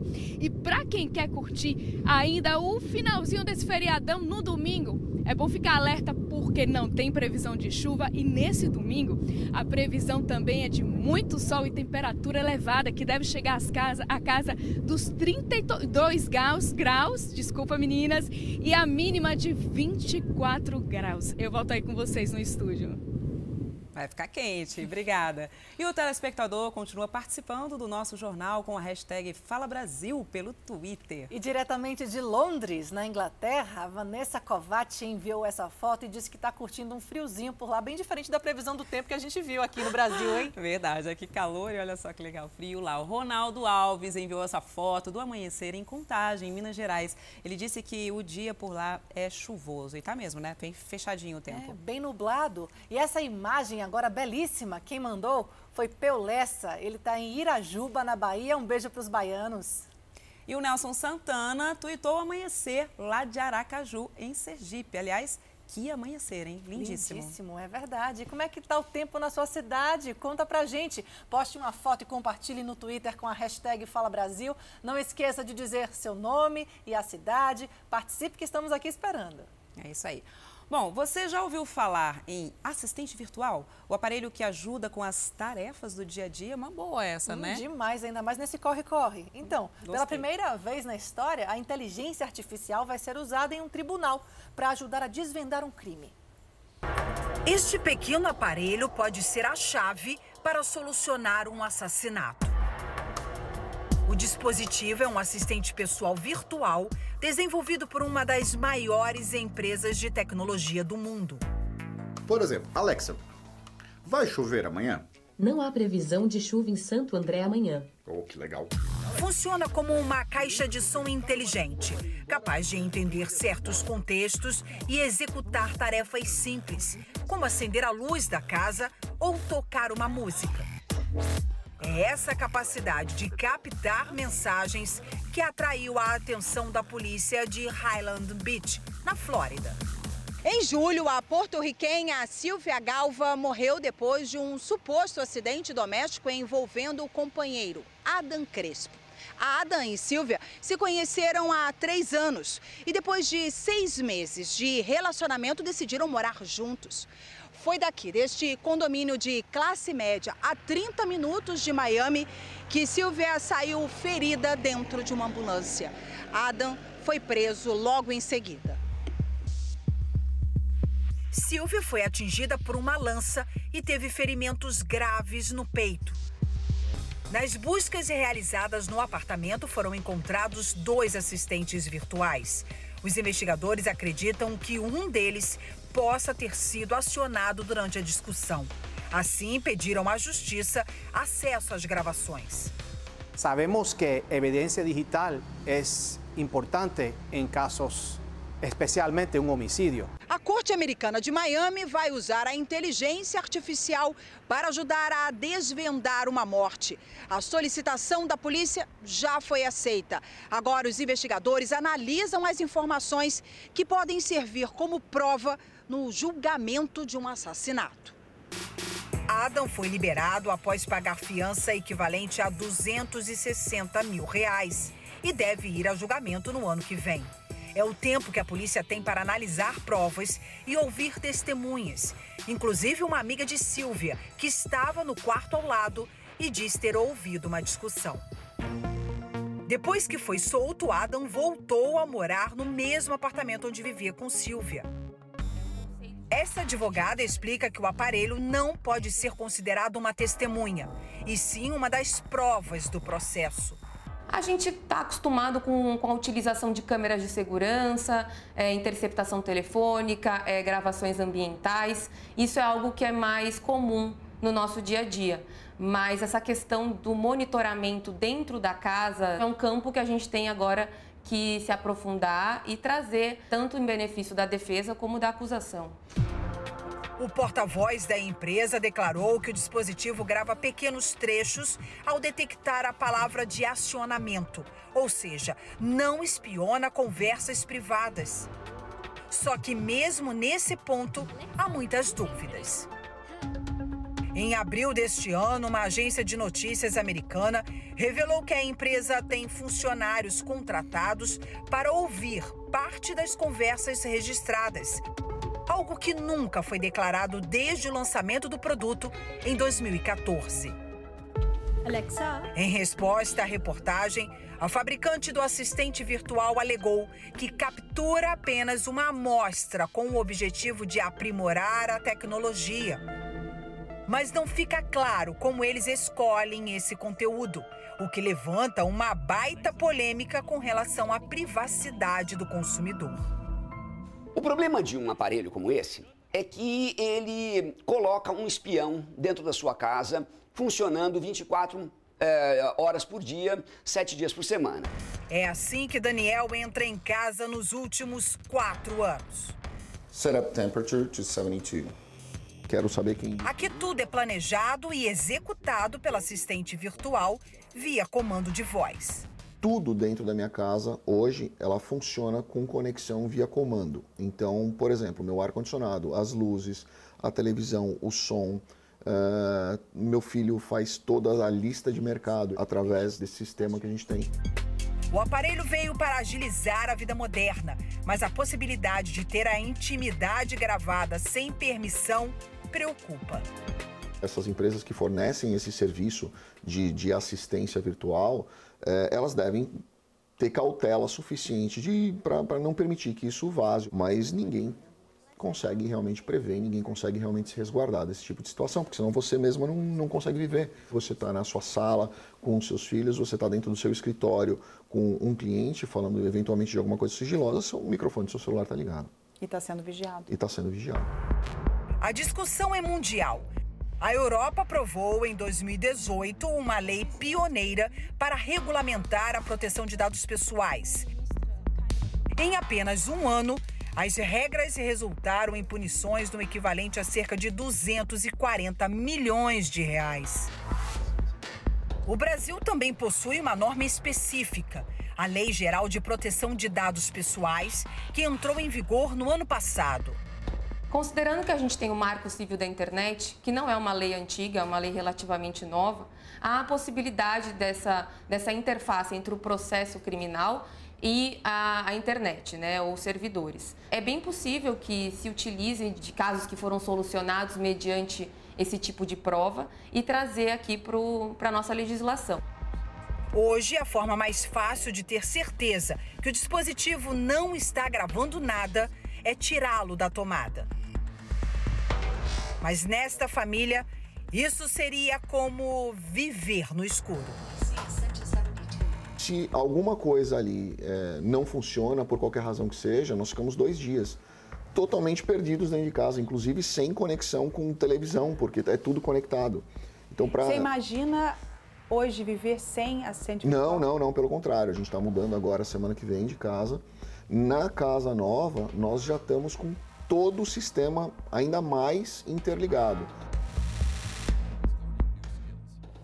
Um dos pontos turísticos mais famosos de Nova York, o Empire State Building, reabriu ao público cheio de novidades. Pois é, e a nossa correspondente nos Estados Unidos, Evelyn Bastos, acompanhou tudo de perto.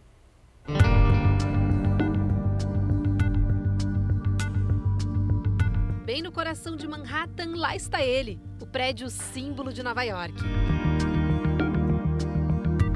O arranha-céu acaba de passar por uma reforma. Quem nos recebe é o presidente do observatório.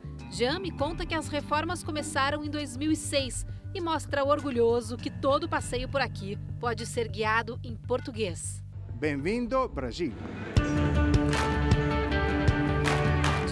Conhecemos o novo museu feito para celebrar a construção do Empire State, que aconteceu em 1930, quando havia uma competição entre as construtoras para ver quem fazia o prédio mais alto de Nova York. Dá até para ver como era a cidade naquela época. É como viajar no tempo. Pouca gente acredita que o Empire State Building foi construído em 13 meses, isso lá em 1930. Mas agora tem uma nova parte aqui do prédio que vai exatamente mostrar como que tudo isso aconteceu. E é bem aqui onde nós estamos. Aqui 360 tem painéis com imagens de reproduções da construção naquela época. Então é como se a gente estivesse realmente bem no meio da construção e ainda por cima, vem aqui, tem algumas estátuas de cobre, como se fossem os trabalhadores mesmo executando o trabalho naquela época, é tudo tão incrível, parece uma viagem no tempo. A gente também fica um pouco chocado da forma como o prédio foi construído naquela época, com os trabalhadores em cima de plataformas a céu aberto, num lugar tão alto e sem muita segurança, que era comum lá em 1930. Para a garotada entender melhor, foi montada até uma linha do tempo que mostra a evolução do mundo durante os 13 meses da construção. Dá para entrar no primeiro elevador do prédio, que era movido por uma manivela, e pisar num espacinho que nos dá a noção da altura que estamos. Claro que Hollywood não ficou de fora. Foi criada uma sala para homenagear os mais de 1.080 filmes, séries e comerciais gravados aqui. A mais famosa das produções, o King Kong, ganhou uma exibição exclusiva. Hall da Fama, que mostra as celebridades que já estiveram por aqui, nos leva até o elevador que sobe até o andar 86, onde tem um observatório.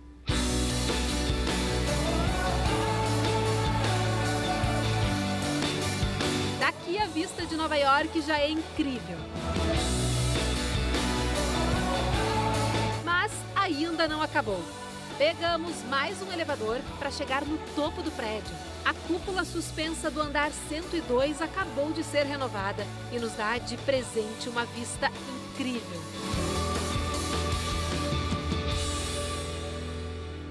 Aqui nós estamos a 381 metros acima do solo e é realmente incrível essa vista 360. Olha que lindo Manhattan. Lá está o World Trade Center, a Estátua da Liberdade. A gente consegue ver todos os prédios, todos os arranha-céus. E aqui do outro lado, olha que delícia. Vem cá. Dá para enxergar o Central Park. Me disse não é uma das coisas mais lindas que vocês já viram. Um lugar e tanto para curtir o pôr do sol dessa cidade que encanta o mundo inteiro. A chuva que atinge o Espírito Santo há quatro dias já deixou pelo menos dois mortos e vários feridos. Mais de 560 pessoas tiveram que deixar suas casas em pelo menos 10 cidades. Fernanda Batista, bom dia. Como é que está a situação neste momento?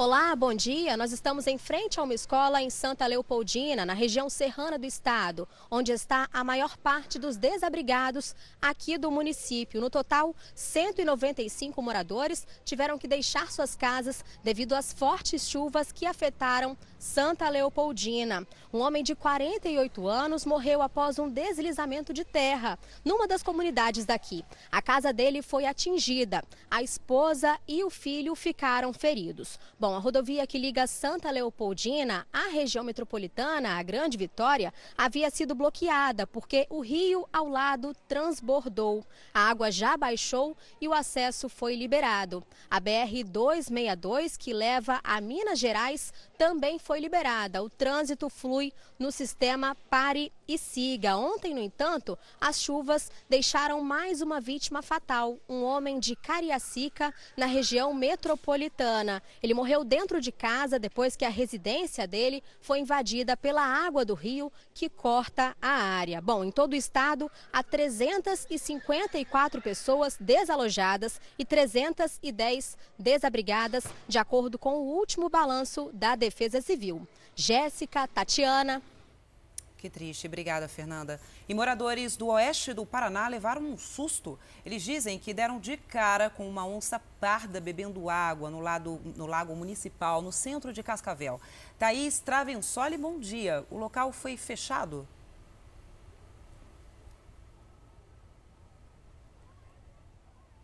Bom dia, foi sim. A Prefeitura de Cascavel decidiu fechar o local entre as 7 horas da noite e as 7 horas da manhã. Armadilhas chegaram a ser colocadas no lago exatamente depois de relatos de moradores que disseram ter visto o animal. Câmeras de segurança e também sensores não identificaram nenhum tipo de movimentação e pegadas que podem ser da onça também foram encontradas. A Guarda Municipal agora vai reforçar as rondas no local. No ano passado, no mês de julho, o local também chegou a ser fechado pelo mesmo motivo e a onça foi resgatada. Tatiana, Jéssica. Ok, Thaís, e agora vamos ao norte do país, porque a polícia apreendeu mais de meia tonelada de drogas dentro do Aeroclube de Manaus. Natália Teodoro, bom dia. O material estava dentro de um avião?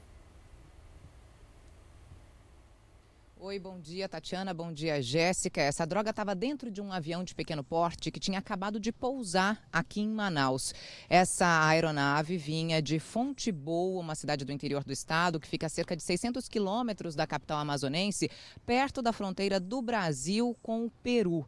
Essa operação foi feita por policiais civis do Departamento de Investigações sobre Narcóticos, o DENARC, com o apoio de agentes da Receita Federal e também com o trabalho de um cão farejador que, inclusive, constatou constatou que havia droga por toda a aeronave. Como vocês disseram, cerca de 700 quilos de drogas foram apreendidos entre maconha e cocaína. Ainda não há informações sobre prisões. Os detalhes desse trabalho vão ser repassados numa coletiva ainda nessa manhã. Eu volto com vocês. O mundo dos bilionários, um novo ranking divulgado pelo grupo Bloomberg, mostrou que Bill Gates voltou a ser o homem mais rico do mundo. O fundador da Microsoft agora tem a fortuna avaliada em 110 bilhões de dólares, o equivalente a quase meio trilhão de reais. Ele tinha perdido o posto havia dois anos para o CEO da Amazon, Jeff Bezos, que hoje tem patrimônio avaliado em 108 bilhões de dólares ou 450 bilhões de reais. A mudança aconteceu depois que a Microsoft fechou um acordo bilionário para prestar serviço ao Departamento de Segurança dos Estados Unidos. Quatro mulheres morreram em um acidente de carro na madrugada de hoje, na zona leste de São Paulo. O carro invadiu uma casa. A polícia suspeita que o motorista participava de um racha. O carro desgovernado só parou depois que invadiu esta casa. Da fachada não sobrou quase nada. A estrutura ficou abalada e os moradores foram pegos de surpresa. A Defesa Civil foi acionada, precisou interditar aqui o imóvel. Os moradores foram orientados inicialmente a deixarem o local, porque num primeiro momento o Corpo de Bombeiros havia identificado a possibilidade de desabamento, só que depois então os moradores conseguiram o aval da Defesa Civil para que eles pudessem então eh, voltar para casa e passar essa madrugada em casa. Dentro do carro estavam seis pessoas, quatro morreram na hora. Segundo o Corpo de Bombeiros, as vítimas eram mulheres e aparentavam ser jovens. Uma delas, inclusive, seria menor de idade. Os outros dois envolvidos foram socorridos com ferimentos. A batida foi tão forte que acordou esta moradora. Escutei um barulho, aí eu desci para ver o que estava acontecendo. Meu filho me acordou e eu desci correndo. Aí já vi a situação desse carro já batido, que já foi bateu na, na garagem da minha vizinha. Este outro carro vinha logo atrás e parou para ajudar. Os dois veículos teriam saído de uma festa no início da madrugada. O acidente foi na Avenida Jacu Pêssego, uma das mais movimentadas da zona leste de São Paulo. Testemunhas contaram que viram pelo menos sete carros saindo dessa mesma festa. No entanto, os outros veículos não foram identificados. Pelas características do acidente, a polícia e o Corpo de Bombeiros acreditam que esses veículos estariam participando de um racha quando esse carro vermelho acabou perdendo o controle. O limite de velocidade na via é de 50 km por hora.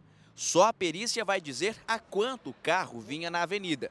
Mas para a capitã do Corpo de Bombeiros, não restam dúvidas de que houve abuso. Pela situação que se encontra aqui a, a, o local, excesso de velocidade e no interior dos veículos foram encontradas garrafas de bebidas alcoólicas. E possivelmente estavam envolvidos em algum racha aqui na avenida. Parte da avenida precisou ser interditada. Quem mora perto diz que é comum carros andarem em alta velocidade principalmente aos fins de semana. Já começa de quinta-feira, umas 8 horas da noite já começa o racha.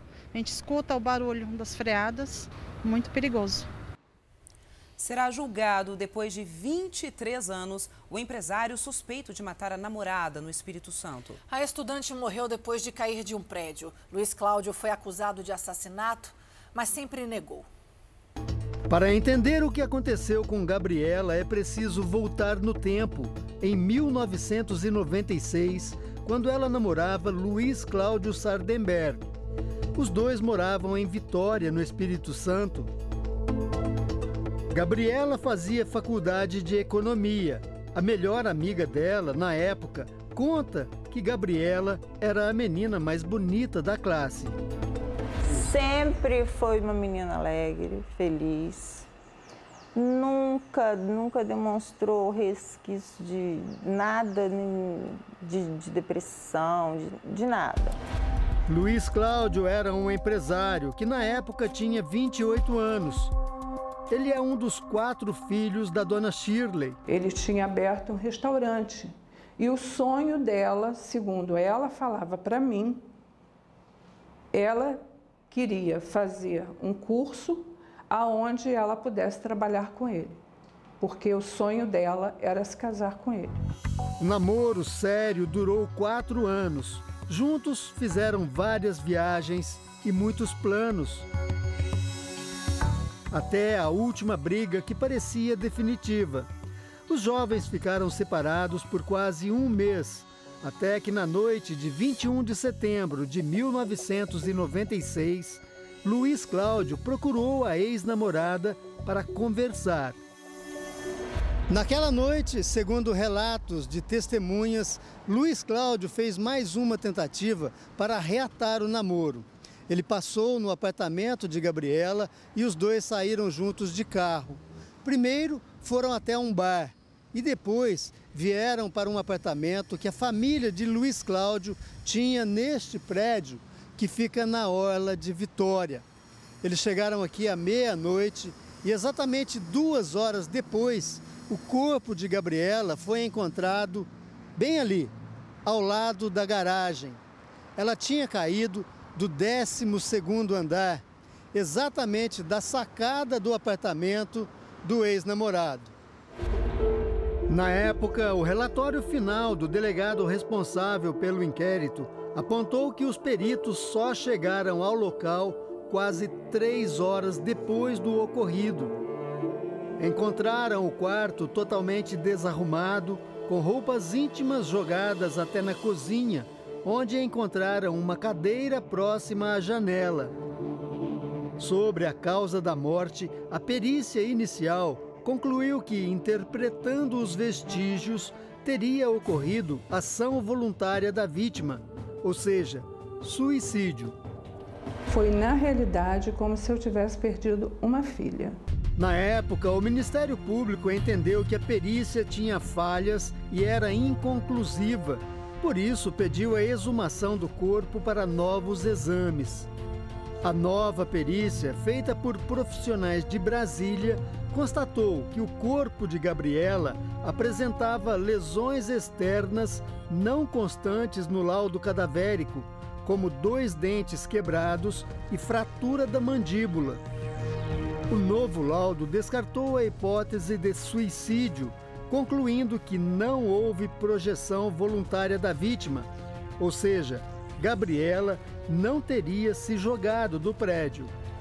Depois da morte de Gabriela Sherman e das suspeitas de participação do ex-namorado dela, começou uma batalha jurídica entre os advogados das duas famílias ambas tradicionais aqui no Espírito Santo, para que Luiz Cláudio fosse julgado pelo crime de homicídio.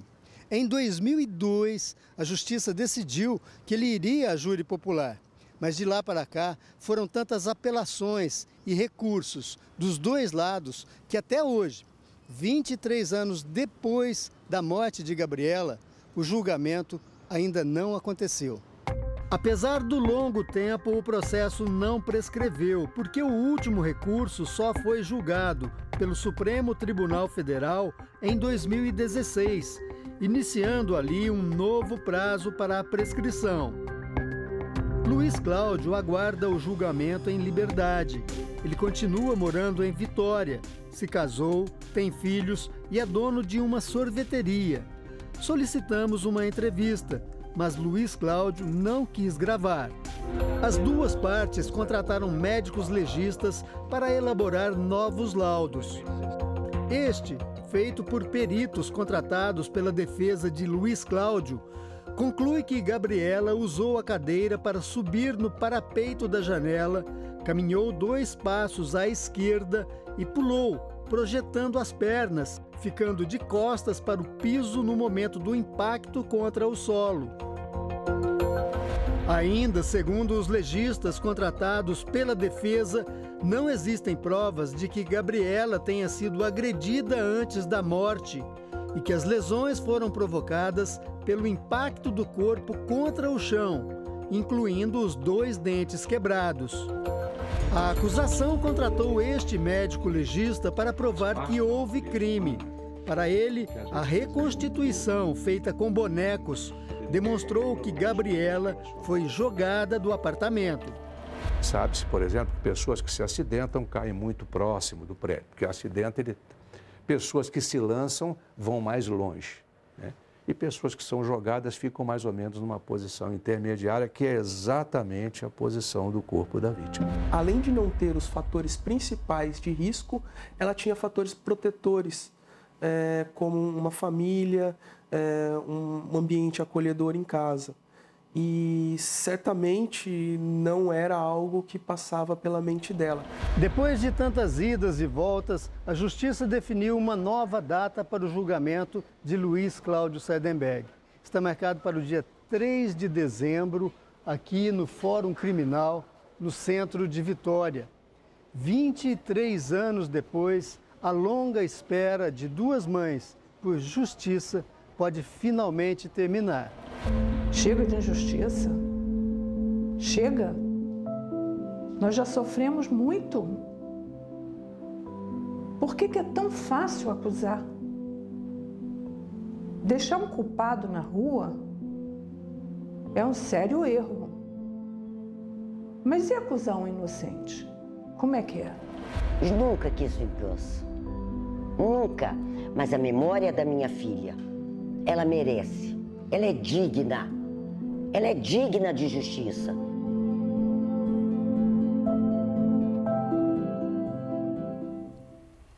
O Fala Brasil, edição de sábado, termina agora. Você pode rever todo o programa no Play Plus. Um bom dia para você, obrigada pela companhia. Mais notícias ao vivo no Balanço Geral, que começa a uma hora da tarde. Fique agora com o Esporte Fantástico.